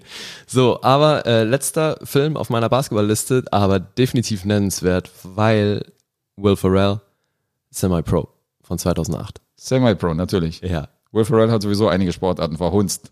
Und auch hier wieder Woody Harrelson mit dabei. Und was ich an dem ganzen Film einfach so bescheuert und damit schon wieder so geil finde, ist, dass er halt äh, Inhaber, Coach, Spieler und irgendwie alles in einem ist. So, und ach, egal, das Multitalent. ganze Ding es ist so herrlich bescheuert, wirklich. Semi-Pro mochte ich sehr. Okay. So viel zu Basketball von meiner Seite. Ja, schön. Können wir abhaken. Ich habe einen Golffilm auf meiner Liste. Ich auch. Du hast auch einen Golffilm. Guckt ja ganz überrascht. Ähm, ich bin gespannt, ob es derselbe ist. Garantiert nicht. Weil, weil ich hatte einen, den ich erstmal nicht raufnehmen wollte. Keine Chance, ist nie im Leben ist das derselbe Film. Bei mir ist es Tin Cup von 1996. Ja, ja, das Kevin war- Costner das und war Don mir klar, Johnson. dass du in die Richtung gehst. Wir haben wieder Kevin Costner, äh, der hier nochmal auftauchen wird in, einer, in einem dritten Film in, diesem, in dieser Auflistung. Und Mindestens. ähm, Wobei mir neben Tin Cup jetzt auch, wo du gerade auch Semi-Pro ge- erwähnt hast, Happy Gilmore eingefallen ist. Ah, Der du auch- sagst, das ist mein Film. Ach, das ist dein Ja, Film. Der geht natürlich. ja auch um Golf, Mann. Den hätte ich natürlich Ja, auch erwähnen da, können. hallo, das ist doch Ja, der, der muss geilste Golffilm aller Zeiten. Der muss Alter. sein. Wobei Tin Cup schon sehr, sehr lustig ist. Also es ist ein richtig Ja, cooler Film. aber, der macht äh, Spaß. ey, Happy Gilmore, also das okay, ja. Happy Gilmore ist schon einer der, äh, der besseren Adam Sandler-Filme und deswegen muss man den schon erwähnen. auf jeden Fall. Hast du recht. Also auch hier wieder, ne? Es ist so eine kleine oder große Diskrepanz zwischen dem äh, User-Score, der User-Bewertung und dem Metascore. Der hat eine IMDb-Bewertung von 7,0 und einen Metascore von 31. das ist, äh, kann man schon als Dis Diskrepanz auf jeden Fall Ja, bezeichnen. also ihr seht, das Ding polarisiert und äh, Guess und ich lieben ihn offenbar sehr. Ich habe wirklich äh, Feste gefeiert bei dem Film, der ist so lustig Ja, Happy Gilmore ist Kult. und äh, den muss man gesehen haben. Also wenn ihr mal sehen wollt, wie Lloyd Bridges äh, richtig einen aufs Maul kriegt, dann äh, guckt euch Happy Und Gilmore es an. ist ja eigentlich auch ein bisschen ein Eishockey-Film. Ein bisschen. Ist, glaube ich, auch Deswegen der einzige meinte ich Film neben, vorhin so neben mit- Rocky und Action Jackson, wo ich Carl Weathers jemals gesehen habe. Hast du noch irgendeinen anderen Carl Weathers-Film gesehen, außer, außer diese drei? Nee, ja. Den kennt man doch wirklich nur aus diesen drei Filmen. Ja, stimmt eigentlich, ne? Hat der Typ nur drei Filme gedreht in seiner ganzen Karriere? Wir werden Kann das sein? recherchieren. Wir werden es recherchieren, okay. Okay. So, sag mal die nächste Sportart an. Na, ich habe ja Golf Du hast ja reingeschmissen, gerade hast ja insofern- gerade Golf gesagt. Gut, kannst du gerne was raushauen. hm, hm, hm. Dann sag ich mal Fußball. Uh, Fußball, ganz wichtig. Wir sind in Europa, in Berlin und äh, Sind wir das? ja, und Fußball ist ja Nationalsport Nummer eins, deswegen äh, kommen wir da nicht drum rum, auf jeden Fall über dieses Thema zu reden. Hast du einen Fußballfilm? Habe ich, sogar zwei. Ja, ich habe nur einen, dann hau mal raus. Also erstmal ähm, geht es um den Film Victory. Der Film heißt im Original Flucht oder Sieg, ist von 1981, ist ein Frühwerk, wo äh, reale Fußballer wie Pelé und einige andere Hochkaräter mit unter anderem äh, Schauspieler wie Sylvester Stallone in einem Film mitgespielt haben. Okay. spielt während des Zweiten Weltkriegs und geht so ein bisschen um, äh, um äh, Nazis und um ein Fußballspiel, was in dieser Zeit stattfindet. Und ist ein ziemlich interessanter, geiler Film, der schon oft im Fernsehen lief und den nicht alle kennen, aber den man sich auf jeden Fall durchaus antun kann. Ach so, warte mal, aber nee, erzähl mal, wie ziehen die dieses Fußballspiel hoch? Ich will jetzt nicht zu sehr auf die Handlung eingehen, weil wie gesagt, dann würden wir hier das äh, ein bisschen in die Länge ziehen. Aber es Entschuldige, jetzt war ich gerade einmal interessiert an dem, was du erzählst. Aber gut, dann nicht, werde ich recherchieren. recherchiert es, Ich- wir weil können ich gerne hab mal da an anderen irgendwas im Stellen. Hinterkopf und bin mir gerade nicht sicher, ob ich den gesehen habe oder nicht, deswegen. Erzähl du doch mal die Handlung, dann sage ich dir, ob der es war. Ja, du bist ja witzig, ey. Es hat auch schon eine Weile da- her, dass ich ihn gesehen habe, deswegen will ich jetzt nicht, nicht eine falsche Handlung irgendwie Ja, ja, darstellen. okay, nee, alles fein. Okay. Aber wann von 81 hast du gesagt? Der ist von Victory. 1981. Okay. Victory, Flucht oder Sieg. Also äh, interessante Mischung auch aus, aus äh, wirklich existierenden Fußballspielern und Schauspielern. Okay. Das ist äh, der erste Fußballfilm, der mir eingefallen ist.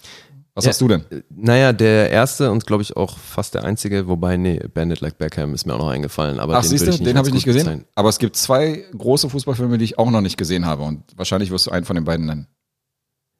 Glaube ich nicht, weil den haben wir zusammen gesehen. Oh, Ja, ich habe Looking for Eric. Looking for Eric. Ja, Krass, den habe ich ja auch wieder total vergessen. 2009. Da waren wir zusammen auf dem Screening Stimmt. und ähm, ähnlich wie das, was du gerade beschrieben hast, wobei da geht's nur um einen, ne? aber der ist auch real und spielt dann eben auch mit, äh, Eric Cantona. Ziemliche Legende. Und, Großartiger Fußballspieler. Ja, und spielt, Alle Menu-Fans werden jetzt, äh, werden jetzt aufhorchen. Ja, und deswegen, es geht ja auch um Menu, ne? Es in, geht- in dem Film und um diesen Typ, der krasser Menu-Fan ist und eben Cantona vergöttert. Und es ist irgendwie so eine Art Märchen fast schon. Also, Ja, ist ein bisschen Neil Es- Jordan, auch so ein bisschen Sozialkritik, äh, ein ja, aber eben alles so surreal irgendwie, ne? Also, bisschen surreal, aber trotzdem irgendwie nah am Leben. Also, also beides. Ja, ja. Auch jetzt kein klassischer Sportfilm, sondern ein Film, der sich um Fußball dreht, aber der durchaus auch andere Themen anspricht. ja. Und äh, Regisseur Ken Loach, eine ne britische Legende. Wenn man Ken Loach Irgendwo- kennt, weiß man schon so ein bisschen, wo die Reise hingeht. Ja, vielleicht eben. Ja, den fand ich auf jeden Fall nennenswert. Habe ich lustigerweise eine Woche nach äh, unserer Premiere, habe ich den in der Sneak Preview gesehen. Also ich weiß nicht, Ach ob ich was. das erzählt habe. Ich hatte Nee. ja das Vergnügen, den Film innerhalb von einer Woche zweimal zu sehen. Scheiße. und war dann eine Woche später in der Sneak Preview und da lief dann Looking for Eric, wo ich dachte, okay, Déjà vu. bin der dann denn. Ja. Okay. Nee, aber das war, wie wie gesagt, auch mein einziger Fußballfilm. Okay, na, ich habe noch einen. Es wird wahrscheinlich noch lange dauern, bis ich wieder einen Film aus meiner Heimat vorstelle. Aber es gibt einen großen serbischen Erfolgsfilm, der heißt nämlich äh, Montevideo. Und das ist Science Fiction oder warum geht es da um Fußball? Nee, Montevideo ist tatsächlich ein Fußballfilm, der wurde 2010 gerät und hatte sogar eine Fortsetzung aufgrund des Erfolges äh, im Jahre 2014. Die IMDb-Bewertung bei beiden Filmen ist bei 8,3. Im Ernst? Im Ernst. Und das war einer der größten Erfolge, die, äh, in, die im serbischen Raum jemals irgendwie erschienen sind. Ging um die Fußballweltmeisterschaft in Uruguay 1930 Aha. und um die serbische Mannschaft, die nach Uruguay reist und dort dann äh, gegen die großen Vereine wie die Brasilianer und Konsorten antritt und ähm, extrem gut inszeniert, extrem interessant, gibt so ein bisschen, äh, gibt so ein bisschen äh, Volkswitze, gibt so ein bisschen, äh, also lustig inszeniert, eine coole, sympathische junge Truppe, die die spielt. Extrem erfolgreich gewesen und äh, ein sehr, sehr guter Film, also den ich auch Leuten empfehlen kann, die nicht aus der Region sind. Okay, von wann war der? Äh, Der erste Teil war von 2010 und hatte eine Fortsetzung 2014. Waren beide so erfolgreich, dass sie sogar eine Fernsehserie gemacht haben, die Montevideo hieß in, Okay. in Serbien, die aber irgendwie, also die war jetzt nicht so der Hit, wurde irgendwie nach, weiß nicht, 12, 16 Folgen wurde die dann eingestellt, blieb bei einer Staffel. Aber die beiden Hauptfilme sind sehr zu empfehlen und äh, machen tierischen Spaß. Okay. Ja, klingt gut. Ja. Äh, ich wundere mich darüber, dass wir beide zwei große Filme aus dem Fußballbereich nicht angesprochen haben. Bei mir liegt es daran, dass ich sie nicht kenne. Der eine ist Goal, der ja so ein bisschen auch als, als der ultimative Fußballfilm irgendwie angesehen wird. Und ich auch nicht. Den kennst du gar nicht. Da gab es sogar zwei Fortsetzungen, aber viele Also ich, sagen, ich weiß, dass es den gibt, aber ich habe ihn nicht gesehen. okay, na, das geht irgendwie um so einen jungen Fußballspieler, wo sie dann so von klein auf, von der Pike auf irgendwie, wie er irgendwie anfängt. Und dann irgendwie bei einem großen Verein landet, frage mich jetzt nicht, bei welchen irgendwie. ne? Und innerhalb dieser Trilogie zeigt es halt so ein bisschen seinen Aufstieg. Aber hier auch äh, sagen viele Leute, dass man den ersten halt unbedingt gesehen haben muss. Der ist mega gut und äh, den zweiten, dritten kennt man wieder nicht so. Davon habe ich bisher noch gar nichts gesehen. Ähm, der zweite Teil, der mir, äh, der zweite Film, der mir noch fehlt, ist tatsächlich Das Wunder von Bern. Mal was aus deutschen Landen. Ja. Fehlt mir auch, muss ich zu meiner Schande gestehen. Also kein Film, den du nicht erwähnst, weil er dir nicht gefallen hat, sondern ein Film, den du weil nicht ich ihn erwähnst, weil du ihn nicht gesehen schlichtweg hast. nicht kenne. Ich auch nicht. Dann sind wir da zumindest auf der gleichen Welle. Deswegen meinte ich ja vorhin, ich hätte Bandit Like Beckham noch erwähnen können, aber den Okay. fand ich jetzt auch nicht so prall und äh, da geht's, finde ich, auch nur sekundär um Fußball. äh, Da geht ja auch nicht darum, jetzt Filme zu erwähnen, die man selber mittelmäßig fand. Nee, eben. Aber vielleicht kann das Publikum uns aufklären und zumindest kann man ja die Filme erwähnen, nicht, dass die denken so, sag mal, wieso, re- wieso reden die nicht über das Wunder von Bern? Frechheit. Wir sind hier in Deutschland. Nee, aber auch das wäre Feedback. Auch das wäre Und Feedback. Dafür aber sind wir ja immer offen. jetzt wisst ihr Bescheid, wir können nicht alles gesehen haben. Der fehlt uns noch. Aber es ist wahrscheinlich ein deutscher Film, den ich mir tatsächlich angucken würde. Ja, ich will den auch noch sehen. Definitiv. Naja, gucken wir mal. Vielleicht kriegen wir es ja mal hin und äh, rezensieren ihn hier früher oder später. Dann hau mal die nächste Sportart raus. Ich hau mal die nächste Sportart raus. Ähm, vorab ist es eine Sportart, mit der ich privat überhaupt nichts mit anfangen kann. Der Super Bowl ist einer der langweiligsten Veranstaltungen für mich selber, weil ich mit American Football selber so gut wie nichts anfangen kann, auch wenn ich mir jetzt wieder ein bisschen Feinde vor dem Radio mache und äh, einige sehen es anders. Ich meine, jeder soll ja gucken, was ihm gefällt. Radio, das hast du schon so schön gesagt. Oder? Ja. Ja. Jeder soll gucken, was ihm gefällt. Für mich ist dieses von wegen, ja, wir stellen uns jetzt mal neun Minuten auf und äh, spielen dann zehn Sekunden, ist für mich auf jeden Fall äh, extrem langweilig. Also bei den letzten Super Bowls, das Interessanteste an den Super Bowls fand ich noch diese, äh, diese Werbung über den Son of Dundee. Hast du das mitgekriegt? Nee.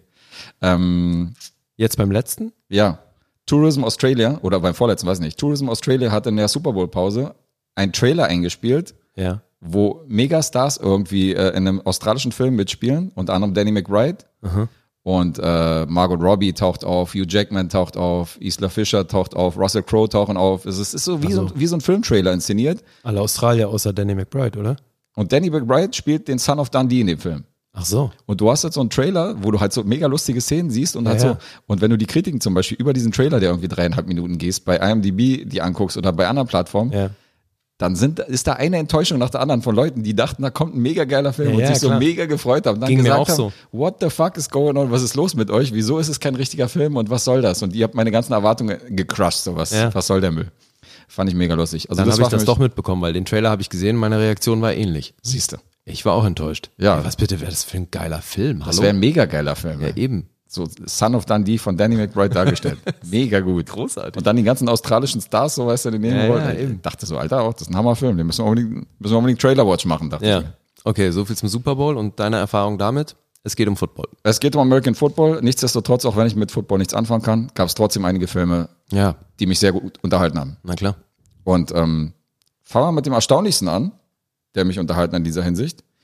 Und zwar äh, geht es da gar nicht mal so sehr um Football, ähm, sondern es geht schon wieder um Kevin Costner. Es geht um den Draft Day von 2014.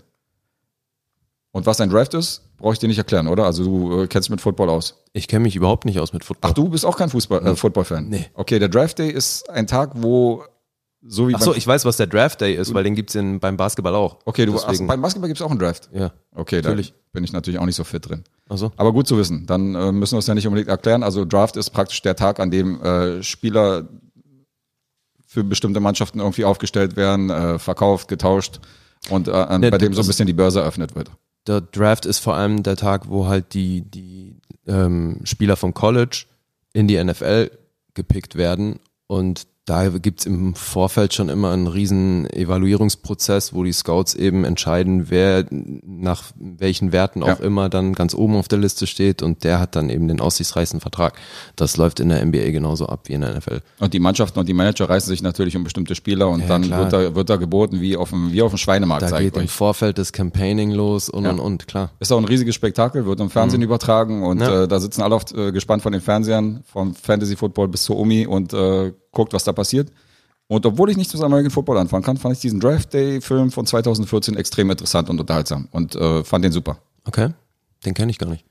Den äh, kannst du dir getrost angucken. Also da geht's halt, wie gesagt, da geht's schon um Football, aber die Footballspieler an sich oder die Sportart an sich ist eher nebenbei, sondern es geht wirklich um diesen Draft und ich fand den Film sehr, sehr unterhaltsam. Und die ganze Politik dahinter oder was? Richtig. Okay. Naja, aber wenn das so Filme, also wo es wirklich, da geht's ja dann nicht um das Spiel an sich, ne? Also das meine ich, das ist halt wieder so grenzwertig. Weil Ja. Dann könntest du jetzt auch Last Boy Scout nehmen. Der Typ ist auch Footballer und es spielt auch eine Rolle, dass er im Stadion war und so weiter. Naja, Ah gut, das- aber wir reden, die, also wir reden die ganze Zeit schon von der Sportart und von den Filmen. Es geht nicht um die, um die Location, wo jetzt bei Last Boy Scout Ja. irgendwie äh, die Schießerei losgeht, sondern wir reden schon davon, dass Spieler in bestimmte Mannschaften kommen, äh, wie das Spiel aufgebaut wird, wie taktiert wird. ja, Da okay. kommen Trainer ins Bild, da sind die Spieler irgendwie zu sehen. Also es, ist, es Okay. geht schon um American Football, kann man schon Na nicht anders gut, sagen. ist ja gut jetzt. Ich hätte übrigens auch Moneyball erwähnen können. Auch wenn der auch so ein bisschen nebenbei äh, das Thema Baseball anreißt. Ja. Aber es geht zum Beispiel auch primär um Baseball. Habe ich auch drüber nachgedacht, bin dann aber wir sind zu uns dem einig, dass ein Entschluss mega guter gekommen. Film.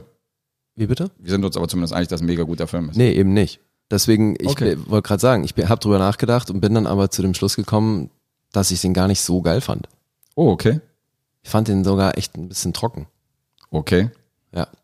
Schauspielerisch alles super und so, aber. ich äh, ähm, konnte mich erinnern, dass du da, dass du dich da positiv über Moneyball geäußert hast damals. Ja, ja, nee, also versteh mich nicht falsch, ich war unterhalten und so weiter, aber wenn ich jetzt so rückblickend denke, Filme, um, äh, um dies, äh, in denen es um Football ging, ist der nicht weit oben auf Mhm. Baseball. der Liste. Äh, okay, stimmt jetzt Moneyball, in dem Fall Baseball, aber. Jetzt haben wir einen Sprung gemacht wieder zurück. Siehst du? Also man kann beim Baseball durchaus, Schon Genau. völlig verwirrt. man kann beim Baseball durchaus noch Moneyball hinzufügen, auch wenn die den nicht so mega Dann gut fand. tun wir das jetzt der Vollständigkeit halber. Aber zurück zu American Football. Ich habe Draft Day erwähnt. Was hast du noch? Wahrscheinlich auch einen von den anderen drei, die ich auf der Liste habe. Klar, also ich meine, Any Given Sunday muss man wahrscheinlich erwähnen, Natürlich. oder? Großartiger Film, super besetzt und auch für mich als Leiden sehr unterhaltsam. Ja, wobei auch da wieder, ne? Also großartig. Äh, sehen nicht alle so. Ne? Was? Also auch hier wieder, der hat einen Metascore von 52. Was? Ist weniger als den hier, Bist du sicher, dass du auf der IMDb-Seite bist und nicht irgendwie auf so einer komischen Phishing-Seite rumge ne, rumgesurft wirklich. bist? Also auch da wieder, ne? Der, Me- äh, der User Score bei 6,9 wäre schon so in dem Bereich, wo ich den auch ansiedeln würde. Und Metascore 52, Also, knallhart. tut mir- also ich- und das mit der Besetzung, ne? Al Pacino, Dennis Quaid, Cameron Diaz, da, da, da, die ganzen Leute. Also ich kenne keine Person in meinem privaten Umkreis, der gesagt hat, Any Given Sunday geht so. Oder naja, hat mir nicht gefallen. Für, das war für alle war das ein Megafilm. Ja. Und auch ein super Soundtrack übrigens damals gewesen. Du, ich fand den auch gut, aber ich mag auch Oliver Stone-Filme, glaube ich, generell. Ja. Ist vielleicht auch so ein Faktor. Ich, ich weiß nicht, du, ich kann dir nur sagen, der Metascore ist 52. War ja jetzt auch ein No-Name-Regisseur. War ja jetzt auch kein No-Name-Regisseur. sag ich. wollte gerade sagen. Ähm, ja, okay, Natalie Portman, sage ich nur. Ja, eben. Hatten wir ja schon vorhin. Man kann nicht immer auf IMDb äh, sich verlassen, ja? Äh, Nicht immer, ich verlasse mich da nie drauf. Nein, verlasst euch nicht auf IMDb, verlasst euch auf die Bewegtbildbanausen. da seid ihr besser auf jeden Fall dran. Weil wir uns so oft einig sind. Na, Ja, ihr, könnt, ihr zumindest- könnt uns ja einfach hier die jeweilige Meinung raussuchen und dann guckt ihr einfach, was euch besser gefällt. und Richtig. Ab dafür. Ihr könnt euch zumindest auf einen von uns verlassen. Einigen wir uns darauf. Genau. Wir ihr sucht euch aus, oder? immer noch nicht so wirklich sicher, welcher, aber Ihr sucht euch aus, bei wem. Äh, Any Given Sunday hatte ich natürlich auch in meiner Liste, 1999. Und hast du noch einen Footballfilm? Gute Erwähnung. Ja, ein Klassiker. Wildcats von 1986. Okay. Goldie Hawn trainiert eine abgefuckte Footballmannschaft und bringt sie so ein bisschen wieder nach vorne. Ja. Ähm, sie wird natürlich nicht ernst genommen als kleines blondes Mäuschen von den, von den harten Football-Jungs, aber ähm, am Ende raufen sich alle zusammen und alles wird gut. Warte, Spoiler-Triangel? Nein, brauchen wir nicht. Spaß. einem Film aus den 80ern. Stimmt, Film aus den 80ern kann man ja nicht spoilern. Naja, aber weißt du, ab einem gewissen Punkt müssen wir schon auch mal davon ausgehen, dass die Leute irgendwas gesehen haben. Also, falls ihr den nicht gesehen habt, tut mir leid für den Spoiler, aber alles wird gut. Alles wird gut. Es gibt ein Happy End. Es gibt ein Happy End. Verrückt. Wildcats von 1986. Kultfilm. Verrückt. Naja, also Kultfilm weiß ich nicht. Ist schon Kult. Na gut. Ich finde, mein nächster Footballfilm ist auch Kult. Wahrscheinlich der gleiche, den ich habe. Jerry Maguire. Nee, Show Hab me ich the nicht. money. Komm schon. Show me the money. natürlich. Show me the money. Das war Alter. doch OJ, oder? War das OJ, der das gerade gesagt Was hat? ist Cuba? Show me Das ist the OJ money. Simpson. Hör ich doch. Ja, anderer Ist Cuba, Film, sagt andere er. Serie. Depot. Ähm, nein, aber ein Cameron Crowe-Film und ich mochte den, ich war echt überrascht. Also ich fand den echt gut. Hast du geweint, als er, als er Reese Witherspoon abgeholt hat aus dem Büro? Nee, Hast nicht geweint? du wirst lachen, ich habe bei einer ganz anderen Stelle geweint und weine da, glaube ich, auch jedes Mal immer noch, wenn ich den sehe. Oha. Ja. Bei Show Me the Money? Nee. Hier, die hier. Show me the money. Genau, bei Da der brachen die Tränen aus. fröhlich durch die Küche tanzt. Nein, ähm, nee, tatsächlich, das ist, äh, ich weiß nicht warum, der Film drückt bei mir auf den richtigen Punkt an der Stelle, dass ähm, nach dem Spiel, ne, wo er umringt von den ganzen Presseleuten und so weiter, am anderen Raumende Tom Cruise sieht und die diesen Blickkontakt haben. Ja, ist eine starke Szene. Da ist bei mir vorbei. An die erinnere ich mich auch noch. Deswegen, also ähm, Jerry Maguire finde ich extrem sehenswert. Hier mal wieder die Zahlen, 7,3.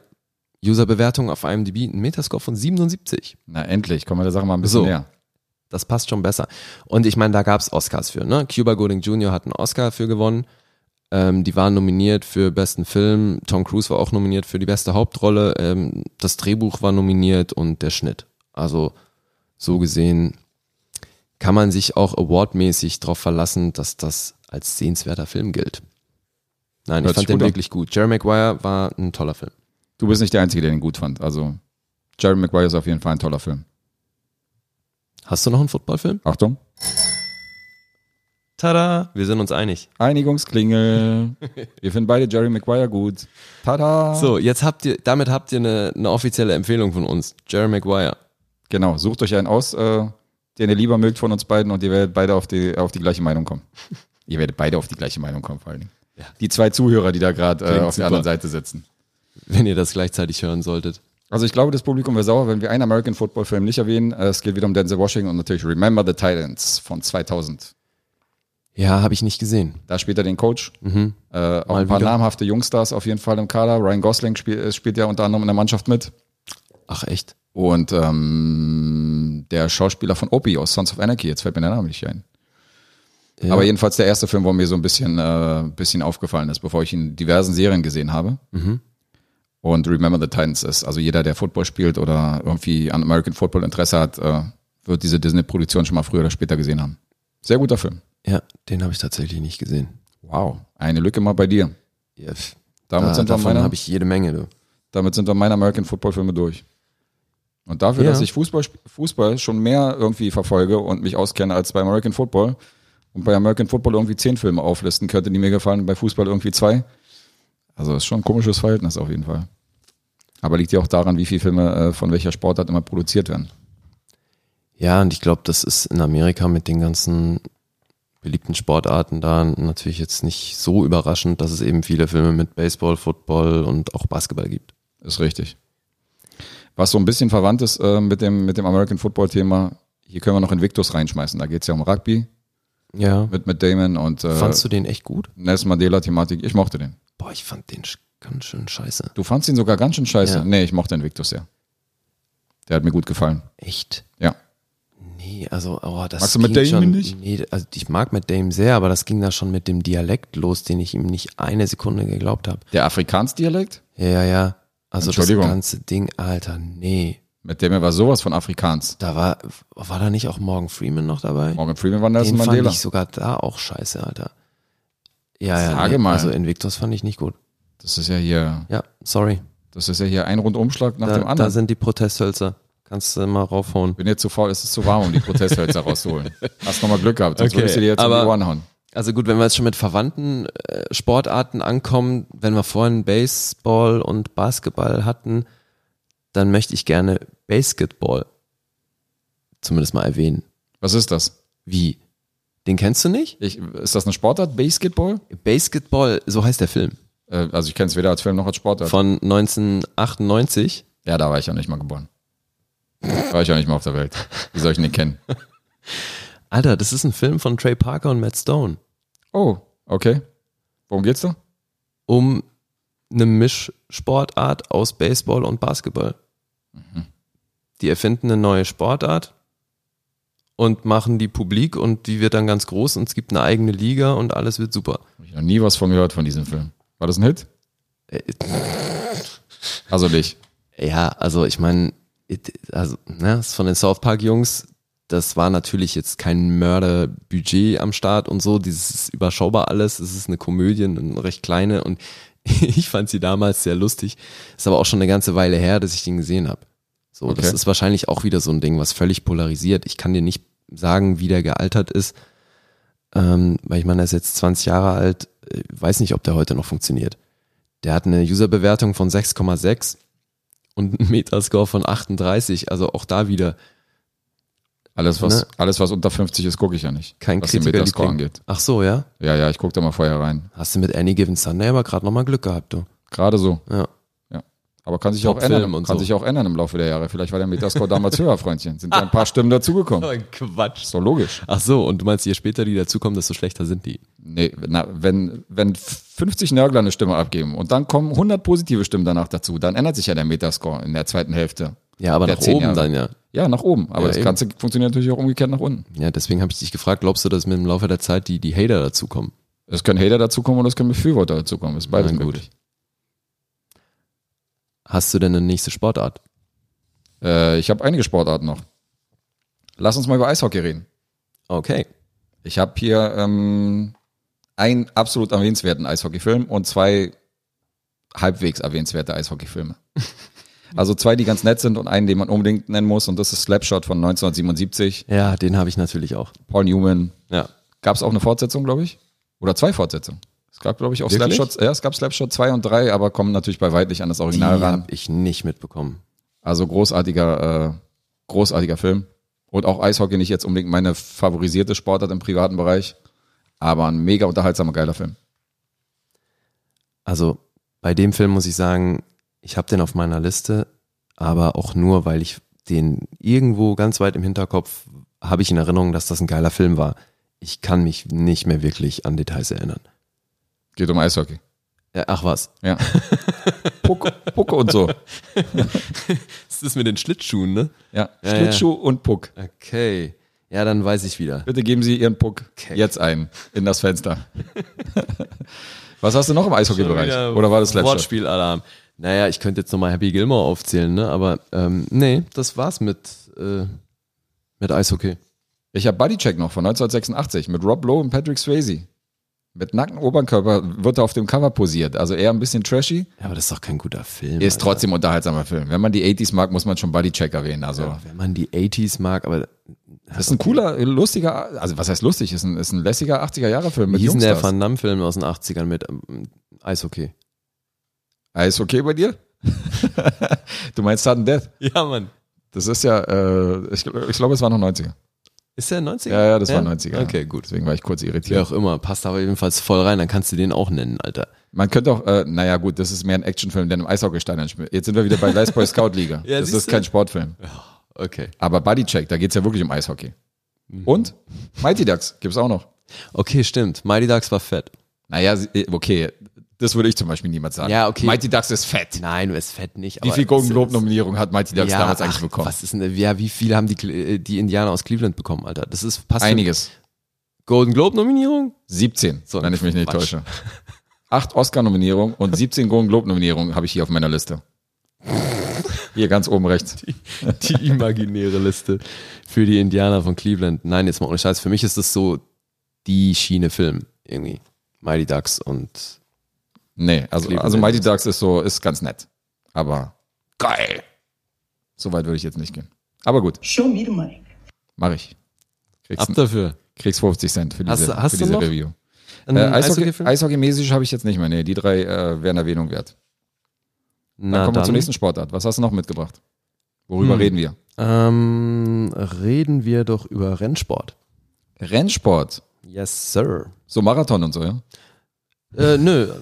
Na, das, das auch. Von mir aus gerne auch das. Mann, verstehst du nicht den Rennsportwitz? Ja, doch, aber Mann, der war doch entschuldige, lustig. dass ich jetzt nicht auf jedes dämliche Wortspiel von dir eingehe. Ah, Du erwähnst Rennsport und ich sag so 100-Meter-Lauf und so Hürdenlauf. Ist doch lustig. Aber ich habe auch, Das sind ich lustige hätte sonst auch einen Wortspiele. Film, in dem gerannt wird, tatsächlich. Also, wenn du... Kommen wir nicht mit den Lola jetzt- Rent. Das ist kein Sportfilm, mein Freund. Da geht's um Banküberfälle. Wolltest du Lola Rent erwähnen? Nein. Okay, das hätte ich auch abgelehnt an dieser Stelle. Wäre mir jetzt gar nicht aufgefallen. Wir bleiben beim, äh, Aversiv, wir bleiben bei wie du den gleich Rennfahrern. Unterwegs bist. Ja, also siehst du, dann hast du es doch jetzt gerade schön festgelegt. Dann jetzt eben Motorsport. Formel 1?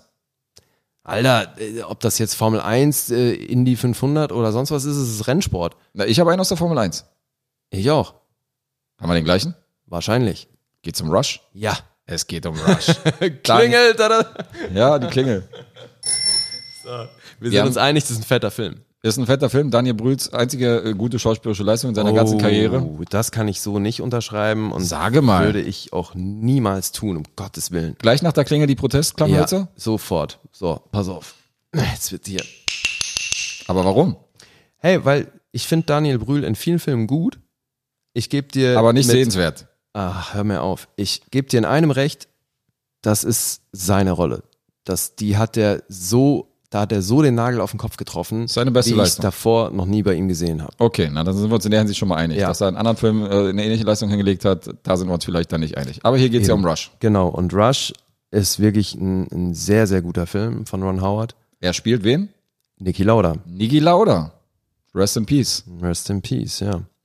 Rush ist tatsächlich unter den äh, Top-Rated Movies, also unter den Top 250 Movies von IMDb auf Platz 208. Uh, Deswegen, also würde ich, glaube ich, momentan unser Sportfilm mit der Bestbewertung hier, mit einer User-Bewertung von 8,1 und einem Metascore von 75 das geht schon in die obere Hälfte. Ja. Von 2013 ist der von gute Streifen. 2013, ja. Der war auch einigermaßen erfolgreich tatsächlich, hat 38 Millionen gekostet, hat bisher weltweit 92 gemacht. Chris Hemsworth spielt seinen, Genau. spielt seinen ärgsten Konkurrenten, den Ja. man ja als Tor kennt. Den man als Tor kennt, ja. Ansonsten, wer ist noch dabei? Olivia Wilde und die Ja. gute, ähm, wer ist noch dabei? Äh, Alexander Maria Lara. Achso, stimmt, Alexandra Maria Lara ist noch dabei. Da muss ich die deutschen Schauspieler erwähnen. Schämst du dich nicht? Moment mal, war das nicht, das war, haha, beim Filmquiz habe ich dir gesagt, das ist Alexandra Maria Lara und zwar aus Rush. Show me the money. Leid, leider kein Money für uns. Nee, aber Rush, definitiv eine Empfehlung. Sehr gut. So, und du hast aber noch mehr aus dem Rennsport, oder nicht? Nö, Echt nicht? nö. Okay, dann komme ich jetzt. Weil- also ich habe ehrlich gesagt, ich habe an Grand Prix gedacht, aber wir haben über Grand Prix schon in der letzten Sendung geredet, deswegen habe ich die diesmal weggelassen. Weil wo wir den Trailer von Ford vs. Ferrari durchgesprochen Ja, haben, ja, da ja. bin ich auf Grand Prix zu sprechen gekommen, dachte so, okay, jetzt müssen wir den nicht nochmal, müssen wir den nicht nochmal bereden. Ansonsten wäre der natürlich in meiner Liste. Okay. Nee, also ich habe ähm, ein, Uh, jetzt ist mir noch einer eingefallen tatsächlich. ein Klassiker von 1968. Oh, das ist der, der mir eingefallen ist wahrscheinlich gerade. Steve McQueen? Nein.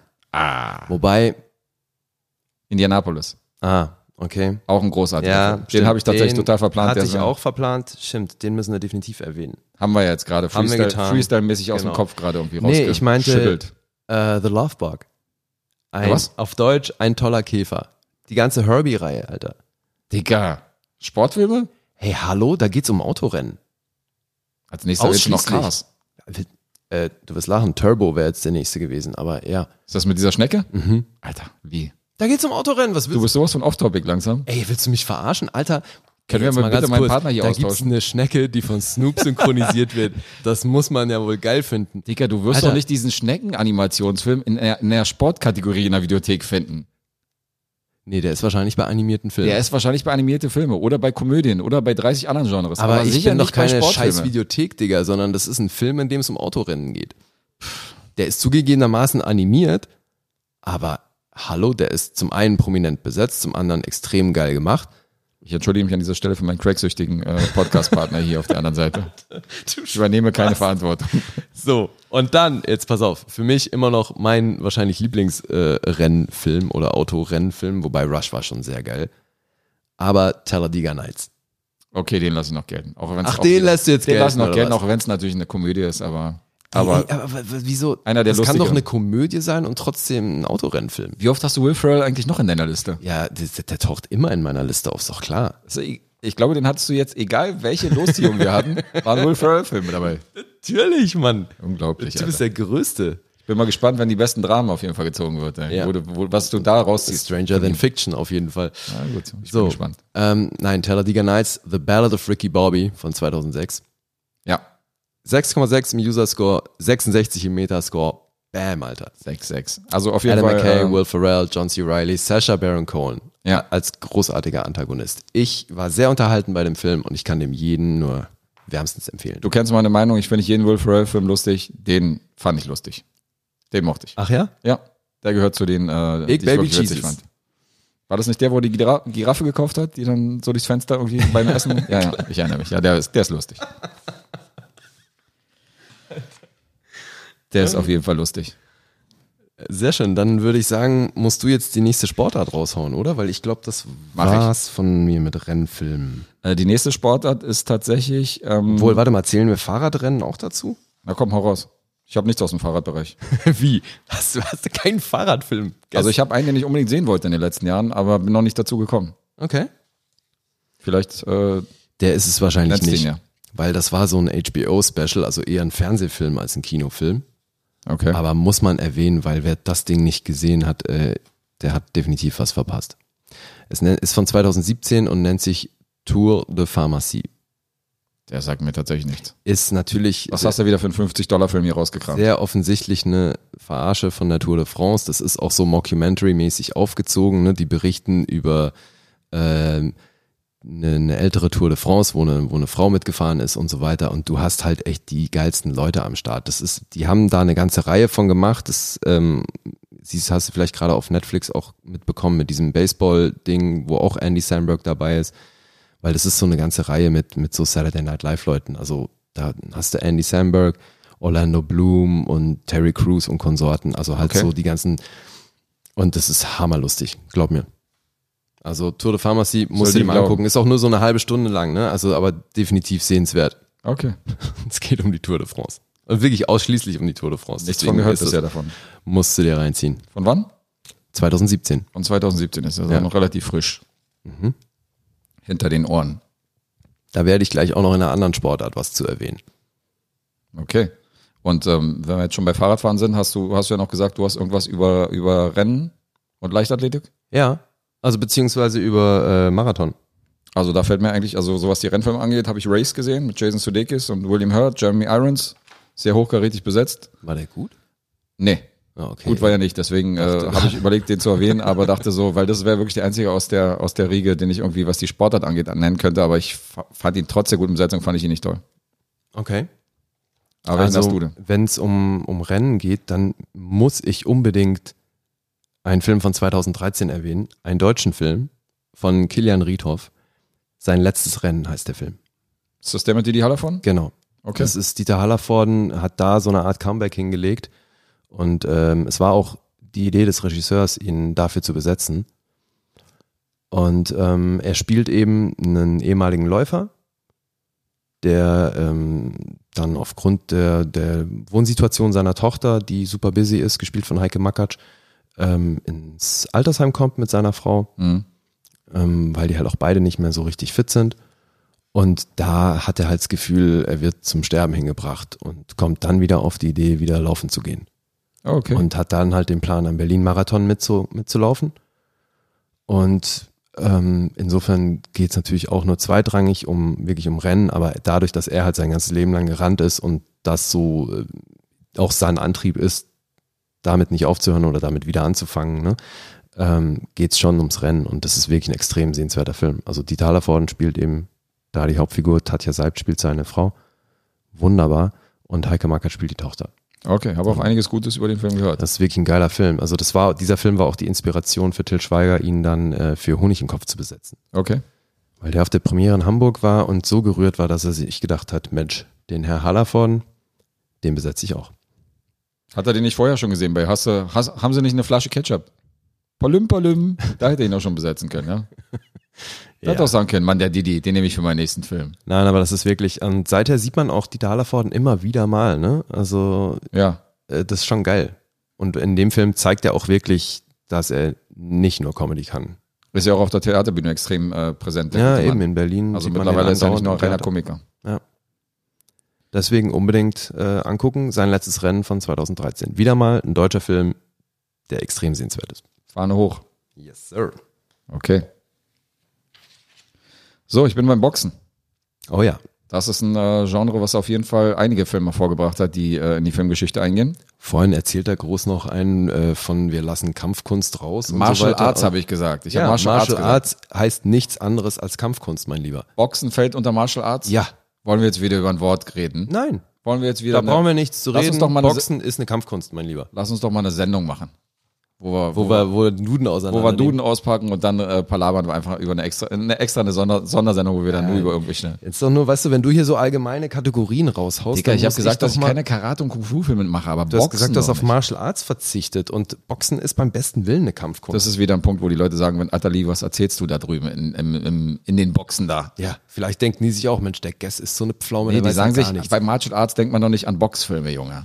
Dieses immer, dieses allgemeine. Wo ist denn ihre Martial Arts Abteilung hier? Ja, da hinten, wo vielleicht Rocky kannst steht. du den Leuten auch einfach mal ein bisschen äh, freieres Denken zumuten, als zu sagen, na, da denkt man doch nicht so und so. Ich will jetzt hier niemandem unterstellen, was er denken muss und was nicht. Aber ich habe einen Boxfilm. Insofern, ich habe das ja nicht rausgenommen. Was Sie sind sehr liberal. Sie haben einen einzigen Boxfilm auf ihrer Liste?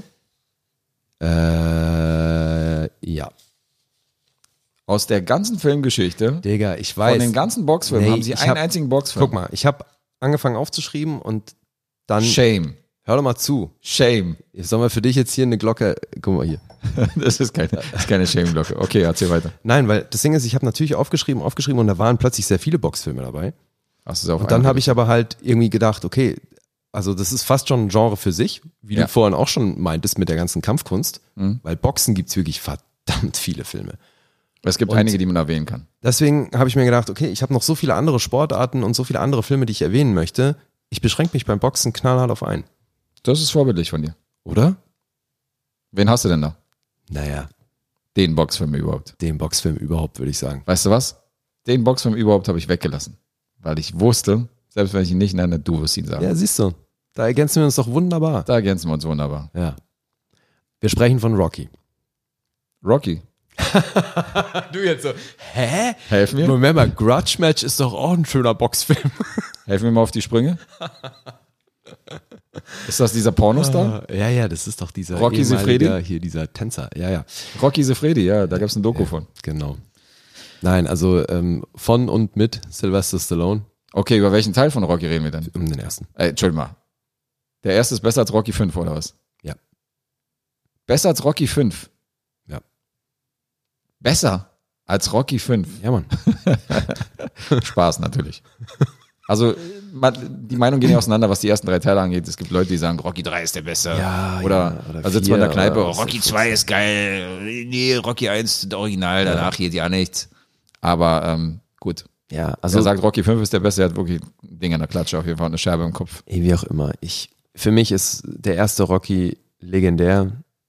Ja. Jahrgang 76, 8,1 von 10 Punkten, 70 Metascore. Also der hat das Drehbuch geschrieben und ich meine, das wissen die meisten, da hat er sich ordentlich ins Zeug gelegt, um das Ding überhaupt in der Form realisieren zu können und das dann auch selber zu spielen und so weiter. Und es ist legendär. Also nicht nur die Entstehungsgeschichte, sondern auch das Ergebnis und ey, der Soundtrack, Alter, das ist für mich nicht nur von Boxfilm, sondern von allen Filmen aller Zeiten gehört der Soundtrack zu den besten. Ja, Wirklich, der Rocky-Soundtrack ist von vorne bis hinten ein Meisterwerk.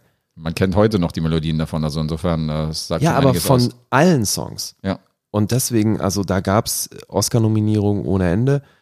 Und es gab auch drei Oscars, ne? Also die haben besten Film gewonnen, beste Regie und besten Schnitt. Und klar, Sylvester Stallone war nominiert. Und das finde ich über- im Übrigen ganz interessant, ne? Weil der war erst die dritte Person, die sowohl für das Schauspiel und Drehbuch im gleichen Jahr für den gleichen Film nominiert waren. Sylvester Stallone, ja, das möge man sich mal auf der Zunge und zu gehen das lassen. wollte ich gerade sagen, weißt du, weil das wird ja oft belächelt und so, aber das Ding ist, das haben vor ihm nur Orson Welles für Citizen Kane und Charlie Chaplin für Der große Diktator hinbekommen.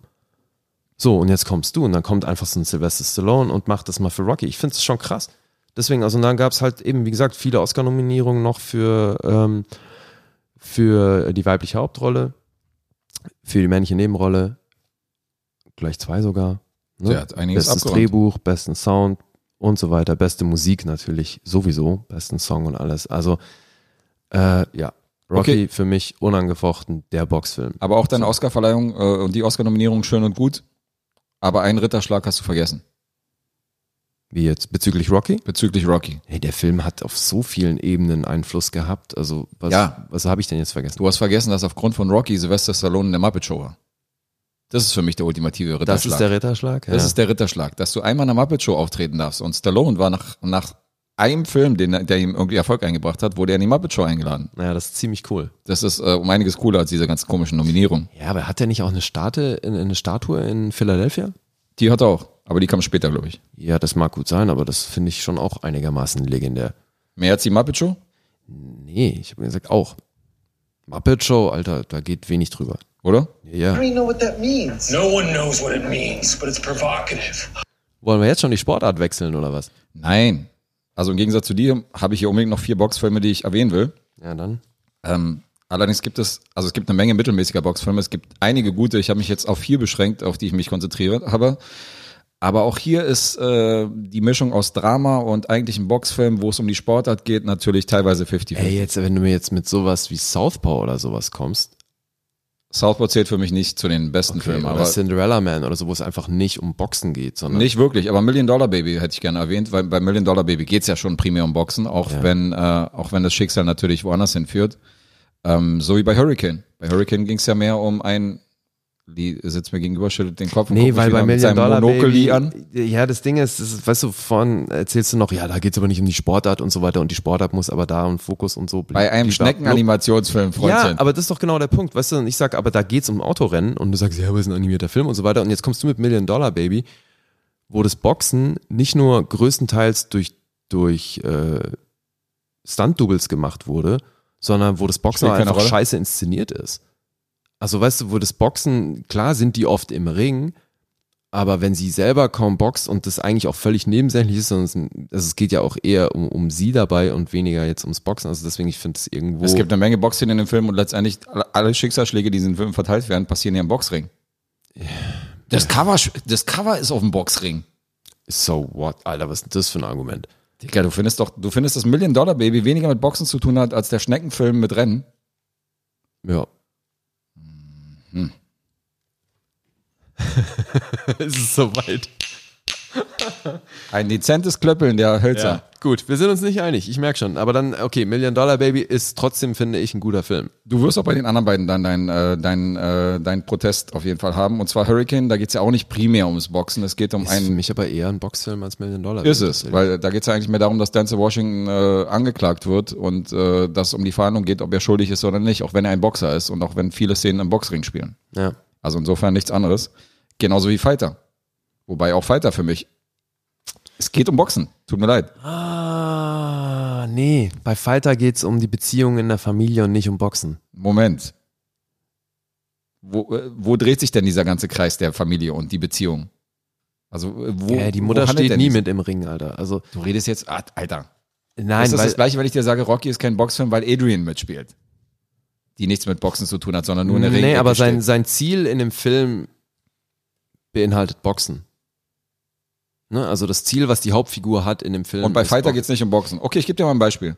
Wenn du was, Schlagwort. was ist was das Mo- Moment mal. Hauptziel der, der, der das die Motivation der Hauptfigur Nee, bei nee, Fighter? anders. Anders. Wie anders? Das ist doch meine Frage. Wenn wir jetzt einen Podcast machen würden und wir würden nur über Fighter reden und du hättest drei Schlagworte, die du zu diesem Film irgendwie hinschreiben wollen, ja, würden natürlich dürftest, wäre Boxen was würde da auftauchen? Ja, aber ich, mir geht's nicht um drei Schlagworte, sondern um das eine. Würde das, würde das Wort Boxen bei diesen drei auftauchen? Ja, aber eventuell Keine weiteren Fragen, euer Herr. aber n- Keine eventuell weiteren nicht Fragen. an erster Stelle. Weil du bist ja witzig, wenn du sprichst ja nicht. gerade von drei Worten.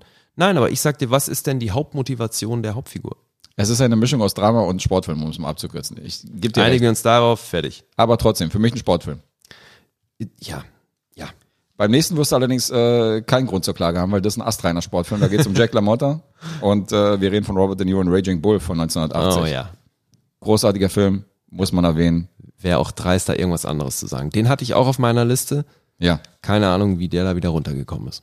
Also einer der krassen Boxfilme aller Zeiten. Und Ja, wenn du, definitiv. also ich würde wahrscheinlich, wenn ich mir einen Boxfilm aller Boxfilme aussuchen durfte, würde ich schweren Herzens wahrscheinlich Rocky rausstreichen und äh, Raging Bull behalten, weil eine, also wenn man bei Robert De Niro über eine der krassen schauspielerischen Leistungen in seiner Karriere reden Ja, darf, dann ja. ist es Raging Bull. R richtig, definitiv. Der Film ist schauspielerisch auf jeden Fall vor Rocky, aber nur Er hat- wegen des Soundtracks er hat würde nicht- ich Rocky vorziehen. Okay, Soundtrack und er hat nicht diesen Kultcharakter, aber es ist trotzdem ein mega guter Film. Ja. ja, da sind wir uns einig. Okay, fein. Zweifelsohne. Und das war dein letzter Boxfilm? Das war mein letzter n, reiner Boxfilm.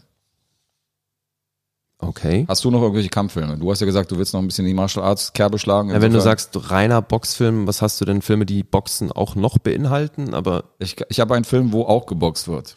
aber es primär um eine andere Sportart geht? Es geht um oder? UFC. Okay. Wir reden über Warrior. Ja, den habe ich auch auf meiner Liste. Warrior ist äh, ein Film, der von mir zehn Punkte gekriegt hat, was sehr selten passiert, dass ein Im Film von mir Ernst? die volle Punktzahl kriegt und der Film war für mich äh, kaum verbesserungswürdig. Ist ein großartiger Film, aber das, was du gerade über Million Dollar Baby und über Fighter gesagt hast, trifft für mich auch bei Warrior zu, weil Ja. es, ist ein, es ist auch eine großartige Brüdergeschichte, wo der Vater gespielt von Nick Nolte, äh, schwer alkoholabhängig und ähm, die krassesten und emotionalsten Szenen spielen außerhalb des Rings. Aber es geht trotzdem um UFC und um, um äh, krasse Fight-Szenen. Also Tom Hardy spielt mit und äh, Joel Edgerton spielt seinen Bruder und das ist einfach ein krass guter Film. Also wenn ihr Warrior nicht kennt oder noch nie gesehen habt, äh, 10-Punkte-Film und einer meiner Lieblingssportfilme aller Zeiten und taucht sofort ganz oben auf, wenn, mir ein, wenn mich einer fragt nach dem besten Sportfilm aller Zeiten. Ähm, ja, also ich, ich mochte Warrior auch sehr, sehr gerne. Vor allem einfach wegen des Schauspiels. Also ich meine, sie haben sich stellenweise ein bisschen leicht gemacht, finde ich, mit ähm, den Kämpfen von Tom Hardy, ne? Aber gut, der Typ ist halt kein UFC-Kämpfer, insofern äh, muss man da wahrscheinlich ein bisschen tr- tricksen.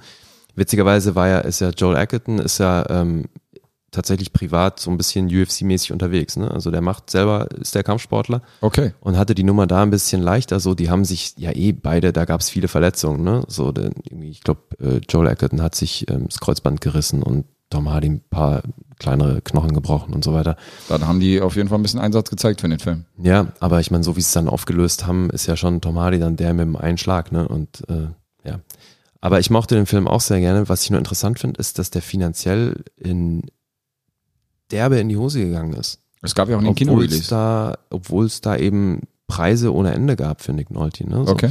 Der Film hat äh, 23 Millionen gekostet, äh, 25 Millionen gekostet und hat 23 Millionen bisher gemacht. Oh, traurig. Weltweit. Ne? Ja, lief das ist tatsächlich auch schon- nie im Kino. Es ist eine Direct-to-Video-Geschichte gewesen und äh, also ich war Das weiß ich jetzt gar nicht. Der kann eigentlich nicht Direct-to-Video gewesen sein. Wenn er Bist du ganz für die sicher, dass er- Oscars in Frage kam, muss er einen kleinen Release gehabt haben. Das ist ja wieder das Ding. Ach, er war Oscar nominiert. Nick Nolte war Oscar nominiert. Okay.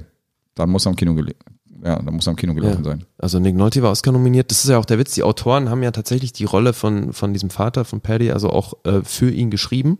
Mhm. Die Studios haben sich tierisch quergestellt, weil zu dem Zeitpunkt kein Mensch was mit Nick Nolte zu tun haben wollte. Die wollten ihn nicht Er war besetzen. schuld an 9-11.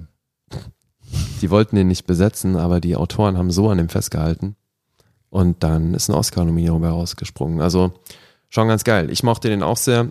Ähm, Guess vergibt 10, IMDb vergibt 8,2, Metascore 71. Damit aber auch unter den Top-Rated Movies auf Platz 155. Wow. Also zweifelsohne ein sehr, sehr guter Film. Eine der emotionalsten äh, Szenen in einem Sportfilm auf jeden Fall. Das Zwischen, Hotel, im zwischen Nick Nolte Hotelzimmer. und Tom Hardy. Nee, nicht nur im Hotelzimmer, sondern un- unten an diesem Spielautomaten, wenn er, während Tom Hardy gelangweilt an diesem Automaten sitzt und Nick Okay. Nolte kommt an. Also, ich will jetzt nicht spoilern, wer ihn noch nicht gesehen hat, aber falls ihr euch immer mal fragt, wann gibt Guess mal endlich 10 Punkte oder welchen Film hat er denn jemals 10 Punkte gegeben? Jetzt hat er schon zwei davon, Anchorman und Warrior. Wie Anchorman hat bei dir 10 Punkte bekommen? Absolut. Jetzt stehst du gerade in völlig neuem Licht da für mich. Bin ich jetzt ein Held? Ja, ein äh, bisschen schon. Ich habe sogar Anchorman 2 10 Punkte gegeben. What? Ja, Mann. Das ist für mich die perfekte Komödie. Ich habe von vorne bis hinten gelacht. Ich meine, was will ich denn mehr erwarten von einer Komödie? Ja, du, das denke ich mir bei sehr vielen Komödien, aber du Es ist, du glaube bist ich, ja gerne mal am Kritisieren. Für Ja, ja, mich aber- ist Anchorman immer mindestens zehn Punkte. also es gibt vielleicht drei, vier Komödien, Also denen ich tatsächlich zehn Punkte gebe, aber da, da also bei diesen vier, fünf Komödien, die ich jetzt nennen würde, wären beide Anchorman-Teile dabei mit Abstand. Okay, ja, cool. Gut zu wissen. Z- Entschuldige, nur eine neue Info für mich, weil du jetzt gerade von zwei Filmen gesprochen Wait, hast. wait, denen wait, zehn wait. Punkte. Okay, Unique New York. also Warrior und Anchorman. Krasser Warrior. Sprung. Ich habe noch, ähm, ich hab noch zwei Filme Dann nennen aus wir dem die ganzen Kampfsportbereich. Disney-Filme. Hast du ansonsten noch, äh, du bist durch mit Kampfsport? ich bin durch mit allem. Mit allem? Ich würde gerne noch über Helden aus der zweiten Reihe reden mit Keanu Reeves. nee, ich bin tatsächlich durch mit allem. Okay, also ich komme nicht drum rum, Karate Kid zu erwähnen. Oh, Beim besten Willen nicht. The Karate Kid. Ja, von 1984. Ähm, Wer kennt ihn nicht? Eben, auch da wieder eine Oscar-Nominierung für Pat Morita. Ich finde, ähm, der guten Film 80er. ist auf vielen Leveln geil und der hat irgendwie auch was ausgelöst. Ich glaube, ähm, Karate Kid war damals für Karate das, was White Man Can Jump für Basketball war. Es hat auf jeden Fall Karateschulen in den haben einige 80ern Anmeldungen mehr eine gehabt. Welle ausgelöst von Karateschulen. Ich glaube, wenn es bei mir irgendwie so ein äh, Cobra Kai Dojo gegeben hätte, wäre ich auch am Start gewesen. Geil. Also, das war ein Film, der, wie gesagt, 84 rauskam, äh, 83 gedreht wurde und mit äh, Ralph Macchio, Pep Morita und äh, Elizabeth Shue, die währenddessen tatsächlich gerade äh, Politikwissenschaften in Harvard studiert hat, ne? Oh, okay. Und dann immer mal so hin und her und so weiter, beziehungsweise das Studium halt kurz unterbrochen hat. Und ist schon abgefahren, weil ähm, jetzt Jahre später haben die ja auf, ähm, hat ja YouTube das Ding so ein bisschen wieder aufgenommen und haben ja eine Serie draus gemacht. Ne? Also die haben Cobra Kai Ja. quasi Mit den ähm, Originalschauspielern. Genau, so William Zabka, der damals den Antagonisten gespielt hat, spielt jetzt quasi den Antagonisten von damals, halt 30 Jahre später. Und auch das ist eine Empfehlung von mir übrigens. Also gerade wenn man mit Karate Kid aufgewachsen ist, so, das ist eine großartige Hommage, die Habe Serie ich auch noch nie gesehen, aber hatte ich auch im Schirm auf jeden Fall. Also musst ich, du gucken, Ich ey, wollte weil es es wirklich, also äh, der- da kriegt er so ein bisschen die Backstory, die er halt im Film nie hatte, ne? weil damals also, gab es halt einfach nicht den Raum, da groß Tiefgang reinzubringen und so. Und das ist schon geil, weil äh, Ralph Macho war damals schon 22 Jahre alt, als sie das gedreht haben. gucken. Ja. Ne? Und der sollte ja einen Teenager spielen. So und gibt Er sah ja auch wirklich bubimäßig aus. Also man hat's total. ihm auch deswegen, also kauft man ihm volle Lotte ab und deswegen finde ich es auch so geil, dass er jetzt in der Serie auch wieder am Start ist. Ne? abgenommen. Naja, auf jeden Fall wollten die Studios damals diese, diese Szene, wo Miyagi dann ähm, besoffen ist und anfängt zu erzählen aus dem Krieg und damals Mhm. blablabla. Die, ähm, ne, die Studios wollten die Szene rausschneiden und der Regisseur hat sich dann dafür eingesetzt, dass die drin geblieben ist und so Ja. weiter. Eine und, der emotionalsten Szenen im ganzen Film ist es Ja. letztendlich geworden. und im Endeffekt behauptet heute dann auch jeder, das ist die Szene, die ihm die Oscar-Nominierung eingebracht hat. Genau, ohne ne? die hätte hätte es die wahrscheinlich nicht gegeben. Ja, eben. Und eben William Zabka, der den Antagonisten gespielt hat, der hat dann äh, mit seinem Karate-Training weitergemacht und hat es tatsächlich ähm, bis zum grünen Gurt geschafft. Oh, krass. Und ich finde, bei Cobra Kai sieht man das auch, dass er sich einfach besser bewegt als Ralph Macchio, so, der es sehr offensichtlich nicht weiter betrieben hat oder zumindest nicht im gleichen Ausmaß. Naja, witzigerweise sollte Charlie Sheen ursprünglich Daniel LaRusso spielen. Ach so. Das wäre witzig geworden, finde ich. Aber der war Da gerade im waren- Baseballstadion für Indianer von Cleveland. Ja, wobei 84 war. Nee, nee, war's es dann? war- es war später. ne? Da haben ein paar Leute äh, vorgesprochen für die Rolle, die recht interessant sind. Kyle Eastwood Okay. war auch am Start, hat den Part nicht bekommen, was zur Folge hatte, dass Clint Eastwood alle Coca-Cola-Produkte von seinen Sets verbannt hat, weil Columbia Studios damals Coca-Cola gehört haben. Hat er Krass. mal ganz trotzig reagiert und einfach Cola vom Set verbannt. Auch nicht schlecht. So. Naja, und dann kommst du nie drauf, wem die Rolle auch angeboten wurde. Der sie dann abgelehnt hat, weil er sich auf erwachsenere Rollen konzentrieren wollte. War es Und Eric Cantona? Sean Penn. Sean Penn. Krass. Jetzt gibt er das, der, re- der lehnt die Rolle ab, ne, weil er eben andere Rollen, erwachsenere und so weiter machen möchte und sagt dann in einem Interview, dass Ralph Macchio one of the greatest living actors ist. Oha. Und das von Sean Penn. Das sagt Sean Penn. Das ist wirklich, das klingt wirklich wie eine, wie eine Über Ralph Falschmeldung. Macchio, ey, so witzig. Naja, äh, wie auch immer, eben. Also ich finde, Karate Kid muss erwähnt werden. Karate Kid. Karate. Und dann habe ich noch einen anderen Film. Moment, das war ja auch ein Schlüsselmoment für dich, weil du ja endlich gelernt hast, wie man, äh, wie man das Parkett schleift. Ja? Ja, klar. Es war ja so ein bisschen so diesen Aha-Moment, wo endlich äh, keine, genau, keine Handwerker rufen musstest, sondern wo wusstest, okay, auftragen, polieren, ach so geht Wax das. on, wax off. Richtig. Und, die Und auch da letzten- nochmal so ein Fun Fact, den Wagen, den die dann da ewig polieren, ne, diesen Käfer. Jetzt kommt's, war der Wagen von Clint Eastwood. Nein, den haben die, haben die natürlich Ralph Macchio geschenkt und den hat er heute noch. Uh, okay. Ganz stolz. Ist ja so ein bisschen wie äh, Rocky Schildkröten, die ja auch immer noch leben. Ja? Aber, im Ernst? ja, die leben immer noch. Die hat er immer noch zu Hause irgendwie in seinem Terrarium die Originalschildkröten aus dem ersten Rocky-Teil. Siehste? Krass, krass. Legendär, ich Ja. sag's doch. Oh Mann, Legendär, ey. diese Krankenfilme.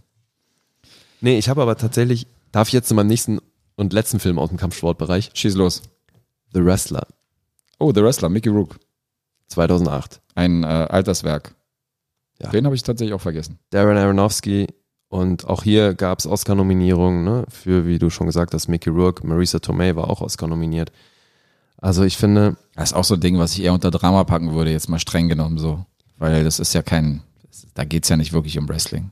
Also, Naja, es geht halt um ihn, Nebensächlich. der wieder wrestlen will eigentlich. Also es geht schon um, sie- um seinen Lebensinhalt des Wrestling. ja, da- aber primär geht's halt um diesen gebrochenen Mann, der versucht, seinem Leben wieder ein bisschen Sinn zu geben. Ja. Aber auch hier, also ähnlich wie bei allen anderen Filmen, es ist halt das Setting, in dem es spielt. Klar. Ne? Ja. Sehe ich wie du. Ach so. Diesmal. Na dann sind wir uns ja einig. Ja. Und das war's jetzt schon bei dir mit Filmen, oder was? Bei mir warst du schon, ja. Okay. Na, pass auf, ich habe noch einen. Ich habe ja noch ein paar krasse Lücken. Also, wie gesagt, ähm, ich habe ja He Got Game noch nicht gesehen. Die Stunde des Siegers, der ultimative Rennfilm, der damals auch tausendmal Oscar nominiert war, der steht bei mir zu Hause noch nicht geguckt. okay. Da war ja dieses äh, Carrots of Fire. Und weißt du, was ich noch nicht kenne? Was? Ich habe noch nie in meinem Leben Cool Runnings gesehen. Okay. Dann erwähne ich den gleich mal als nächsten. Nice, Weil den Cool hast du auf deiner Runnings- Liste. Ja klar. Und du würdest von ihn empfehlen? 93. Naja, erstmal, ich kenne, glaube ich, keinen anderen Film, wo es um Bobfahren geht. Insofern, wenn wir schon alle Sportarten so ein bisschen abhaken wollen, dann müssen wir den erwähnen. Mhm. Zumal war das, glaube ich, der letzte Film von John Candy. Da kannst du recht haben. Das war, glaube ich, wirklich der letzte Film, wo er aufgetreten ist. Ja. Er war der Ich mein- Trainer der jamaikanischen Ja, Boxmannschaft. genau. Und eben, es geht um eine jamaikanische Bobmannschaft. Äh, Das an sich ist schon ziemlich lustig. True Und- Story. Ja, ja, m- zumindest angelehnt an eine, ne? Also ich glaube, die haben ja nicht, waren die nicht so erfolgreich. Das kriege ich nicht mehr zusammen. Wie auch immer, Cool Runnings von 93 haben wir hiermit erwähnt. Ja. Sollte auf jeden Fall, also hat man wahrscheinlich, läuft der nicht auch immer wieder mal zu Weihnachten oder so? Das ist Der lief auch so oft ein im Film. Fernsehen, ja. aber eben. gut, ich, ich gucke ja kein Fernsehen mehr, deswegen, das sind ja alles so Filme, die ich zu Hause im Regal habe und die ich mir irgendwann mal angucke. Dann guckst du den halt mal zu Weihnachten wieder an, Wieso ist das jetzt spezifisch ein Weihnachtsfilm? Weil er am Schnee spielt, oder? weil er im Schnee spielt. Mir fällt übrigens noch ein ein, jetzt wo wir von Schnee reden. Ja, bitte? Ähm, Eddie the Eagle aus der relativ äh, Ich habe mich eh gewundert, dass jungen du den nicht Geschichte. erwähnst. ja, natürlich. Da geht's Ja. um, der ist mir gerade Skispringen. eingefallen, weil es da um Skispringen geht und äh, Bobfahren. Dann Ja. haben wir so ein bisschen aus der gleichen Ära unser Taron Edgerton, über den wir geredet haben, aus Rocketman. Ja. Jetzt wissen wir übrigens, dass der Edgerton ausgesprochen wird und nicht Edgerton. Da hat uns Guess ganz besserwisserisch drauf hingewiesen. Wer hat recht gehabt, Lee? Digga, ich hab dir doch schon gesagt, wenn nee, der nee, so nee. geschrieben wird, ist die Aussprache wahrscheinlich. Was ist denn los mit dir? Ist doch alles fein. Das, das war jetzt nicht eine Antwort auf meine Frage. Ich habe hast nur gefragt, wer recht recht hat. Okay, mehr wollte ich gar nicht. so, Show me the money. habe ich damit getan. Ach ja, der gute Cuba Gooding Jr. Hugh Jackman, äh, Hugh Jackman spielt sein Trainer und äh, ist, ein, ist ein super Film. Überall Und- The Eagle, und- den, den äh, erfolglosesten, aber populärsten Skispringer aller Zeiten. So. Ja, ich, ich habe den ja tatsächlich damals noch irgendwie im Fernsehen erlebt. Ich auch. Ne? Bei Olympia und Co. Ich auch. Oder war der mal bei Olympia? Ich weiß nicht. Aber im Neujahrsspringen und so hat man ihn auf jeden Fall gesehen. Absolut. So, aber wenn wir schon im Schnee sind, dann müssen wir doch auch Fire and Ice erwähnen. Oh mein Gott, Willy Bogner. Das ist aber krasser Trash, Alter. Ey, Das ist ein Werbefilm, aber 90 trotz- Minuten das ist Werbefilm Voll der über seine- Werbefilm, oder? Ja. Der wollte doch einfach nur seine Klamotten an Mann bringen. Genau, Und wollte ich dann gerade nimmt sagen. er sich so ein bisschen den Ruhm, den er irgendwie, was, der war doch im Kameradepartment von den Bond-Filmen früher und so. Richtig. und hat so ein paar er- Skiszenen in den Bond-Filmen macht inszeniert. er irgendwelche Skiklamotten und. Und du bringst Gib ihn ihm, jetzt ey. wieder nach oben mit dem Podcast Ja, hier. Entschuldige, wenn wir jetzt schon irgendwelche äh, Filme erwähnen, die im Schnee spielen. also Weißt du, wie viele Leute jetzt irgendwie nach Willy Bogner äh, Skihhosen wieder fragen werden? Irgendwie bei ja, ist Karstadt doch Sport? geil, hey. Wir, so, bringing it back und so. Was haben wir davon? Naja, wer weiß, vielleicht kriegen wir ein Bogner-Sponsoring. Bogner. Diese Sendung wird gesponsert von Willy Bogner. Show me the money. Aber hallo. Ah, nein, aber gut, also ein ähm, Wintersport habe ich noch. Okay. Eiskunstlaufen. I don't even know what that means. No one knows what it means, but it's provocative. Hallo. Ah, wieder Will Ferrell. Natürlich, Blades of Glory, Alter, von 2007. Der ist ja wohl extrem gut. wieder einer, der auf der nicht so lustigen Seite, äh, Im was meinen Geschmack angeht, Ernst? äh, wa- wa- waltet und schaltet. Ja. Ey, sel- also guck mal, selbst wenn Ricky du dann Bobby in fand dem ich stark, den Film fand ich nicht mit stark. Will Arnett, äh, mit, mit Will Ferrell nichts anfangen kannst, dann doch bitte Amy Poehler und Will Arnett als Geschwisterpaar. Ja. Mit diesen absurden Outfits. Ah. ja, ja. Allein für die Kostüme kriegt der Film Ja, Props ja, von mir. Also- ja. Alles ganz nett, aber nicht lustig. Alles ganz nett. Wenn ich das schon höre, Alter, ist ein bisschen Hater, echt. So, ich habe noch mehr. Na dann, Bowling, reden wir über Kingpin? Kingpin. das ist ein bisschen so mit, mit so einem müden Lächeln unterwegs jetzt. Also Natürlich. komm, Kingpin. Wir haben hier so eine anspruchsvolle, geile Sportkategorie und er haut hier die ganzen Kifferfilme Äh, raus, Alter. also, die ganzen hallo? Karlauer. Ey, bitte. Und also, wenn wir schon bei Bowling sind, Ich komm- natürlich Big Lebowski. Natürlich Big Lebowski, ja. Wobei man Aber da Big jetzt wieder Lebowski als sagen kann, Sport- ja, inwiefern, also der- ganz ehrlich. als, um, um, inwiefern das ein Sportfilm ist, ne? Aber Aber wenn man, an Muss ich Bowling, erwähnt haben. wenn man an Bowling, über Bowling redet, dann äh, denkt man natürlich filmisch gesehen Oder? an Big Lebowski, ohne Ja. Frage.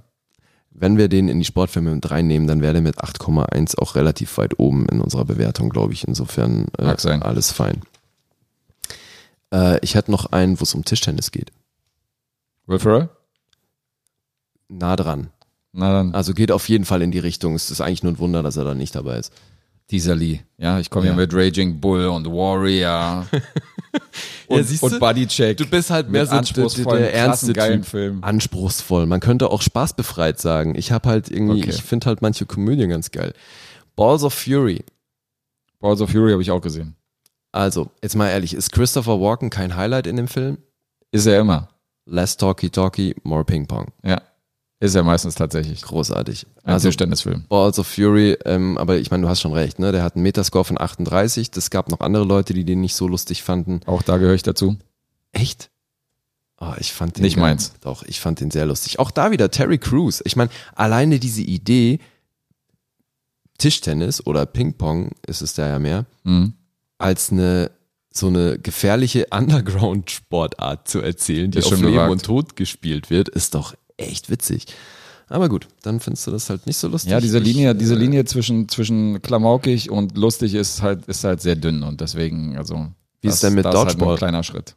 Dodgeball mochte ich, aber mochte ich nicht genug, um den hier zu erwähnen. Also an den habe ich auch kurz gedacht und dachte so, naja, Okay, hat nicht für die Liste gereicht.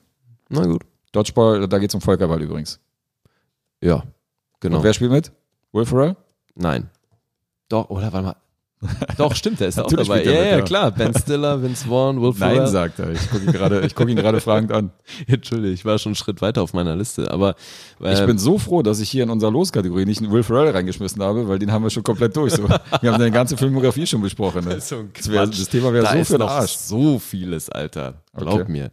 So, äh, ich habe noch was, wo es um Tennis geht. Und zwar ist das jetzt wieder hier die Reihe, ähm, die ich vorhin angesprochen habe, wo Andy Samberg so ein bisschen einen auf Verarschung macht. Und da geht's um was Wimbledon-mäßiges. Da spielt Andy Samberg gegen Kit Harrington über sieben Tage ein Tennismatch. Ach krass, okay. Seven Days in Hell von 2015. Mit Kate Harrington Ja. Mhm. aus Game of Thrones. Okay. Das ist, das, ist das wieder so ein Kurzfilm? oder? Genau, das ist auch wieder so ein Ding, was eine halbe Stunde oder 40 Minuten oder so geht. Mhm.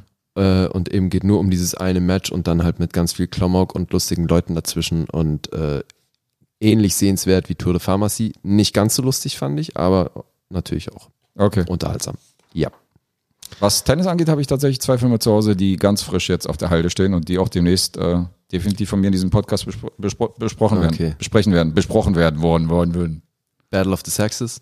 Richtig, das ist der eine. Mhm. Der zweite ist äh, McEnroe Borg Ah, okay. mit Shia LaBeouf. Shit, den die hab liegen ich bei auch noch mir, hier rumliegen. die Ja, liegen ja. bei mir gerade so auf, auf Standby. Also die äh, landen demnächst im Player. Hab ich tatsächlich bei beiden nicht so wirklich Bock, die zu sehen.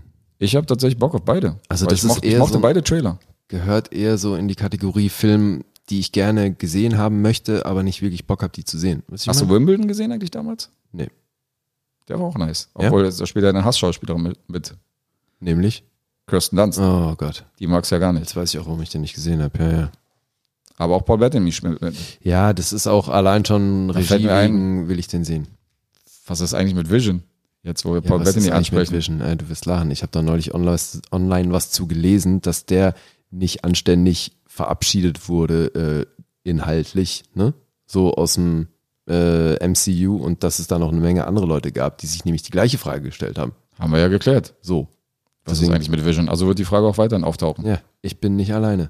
Okay. So. Wir sind nicht alleine. Na, die Frage wird sich spätestens klären, wenn er dann seine Spin-off-Serie hat. Na gut, jetzt sind wir bei Avengers. Ja, Hat äh, nur indirekt was mit Sportfilmen zu tun. nicht mal ansatzweise. Doch. Ich habe noch Martial zwei Arts. Filme aus dem Sportbereich und dann bin ich auch durch.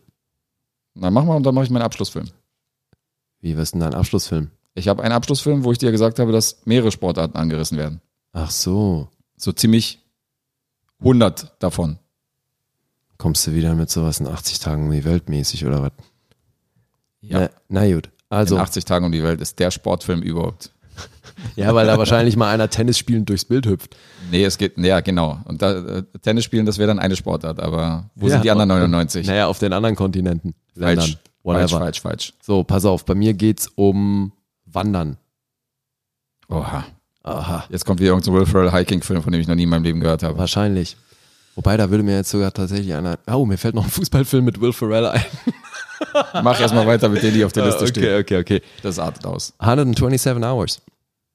Alter. Okay. Das ist ja jetzt null Sportfilm, null.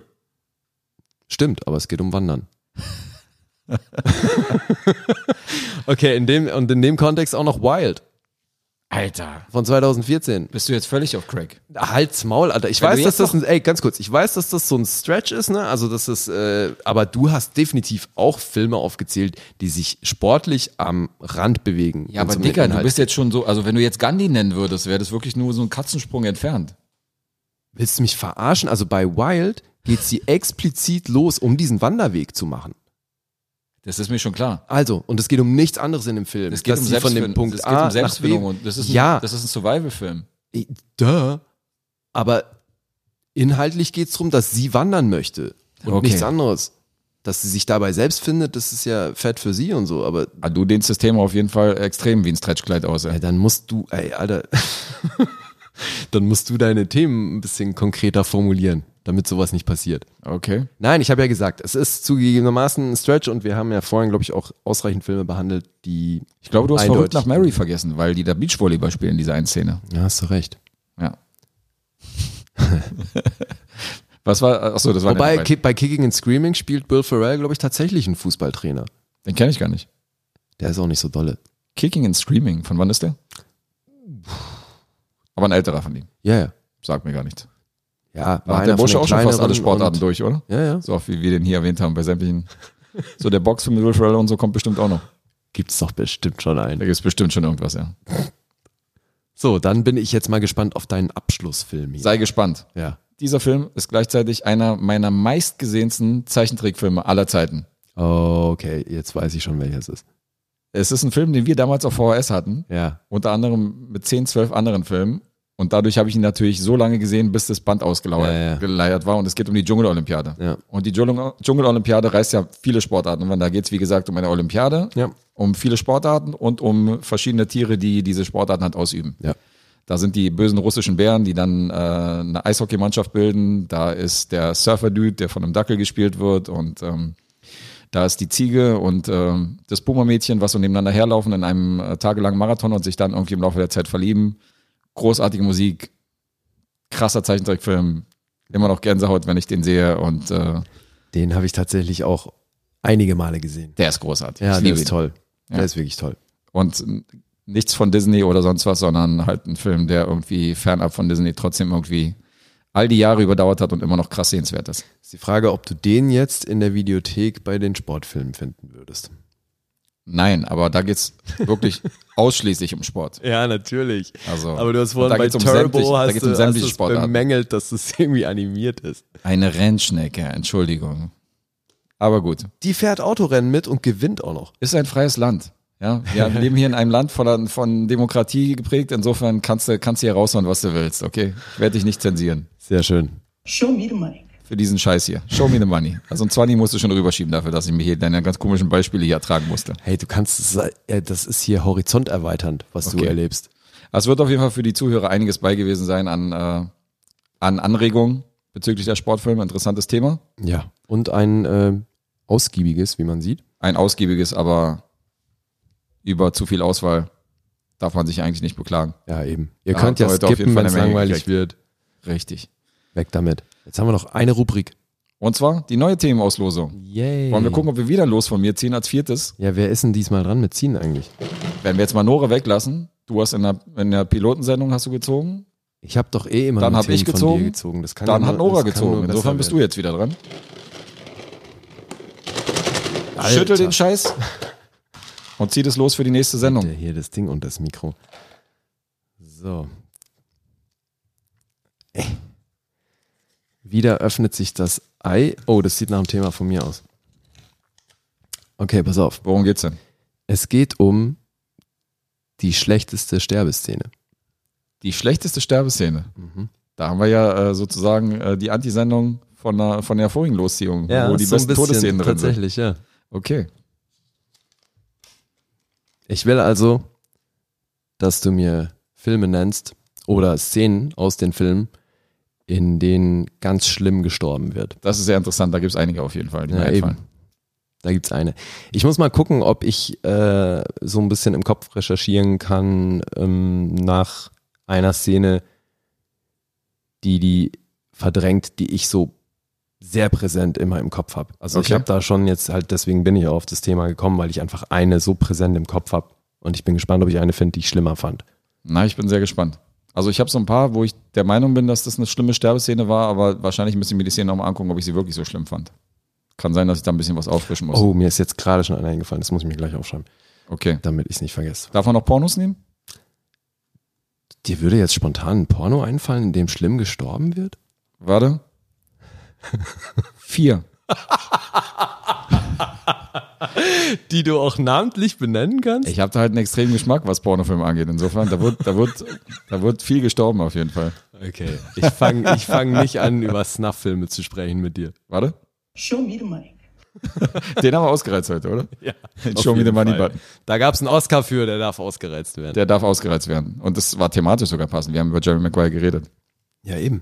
Und ich meine, hier Blades of Glory haben wir auch angesprochen. Insofern, deswegen, also falls ihr das, wir werden es mal abspielen. I don't even know what that means. No one knows what it means, but it's provocative. Für die, die das nur aus irgendeinem Kanye West-Track kennen, das ist auf Blades of Glory. Ja, viele erwarten jetzt tatsächlich Jay-Z und Kanye äh, nach dem kurzen Break. Aber Habt ihr noch was gelernt bei habt ihr uns? was aus dem Film zitiert, richtig. Habt ihr was aus dem Film zitiert gekriegt und jetzt wisst ihr auch woher. so, Das war's für heute. sehr schön. Die Bewegtbildbanausen sind raus. Ihr könnt uns hören bei bewegtbildbanausen.podigy.io. Sehr Da genau. dürft ihr uns direkt im Player streamen oder auf allen gängigen anderen Plattformen. Viel Spaß dabei und wir hören uns nächste Woche am Dienstag um 18 Uhr. Wir sind raus. Haut rein.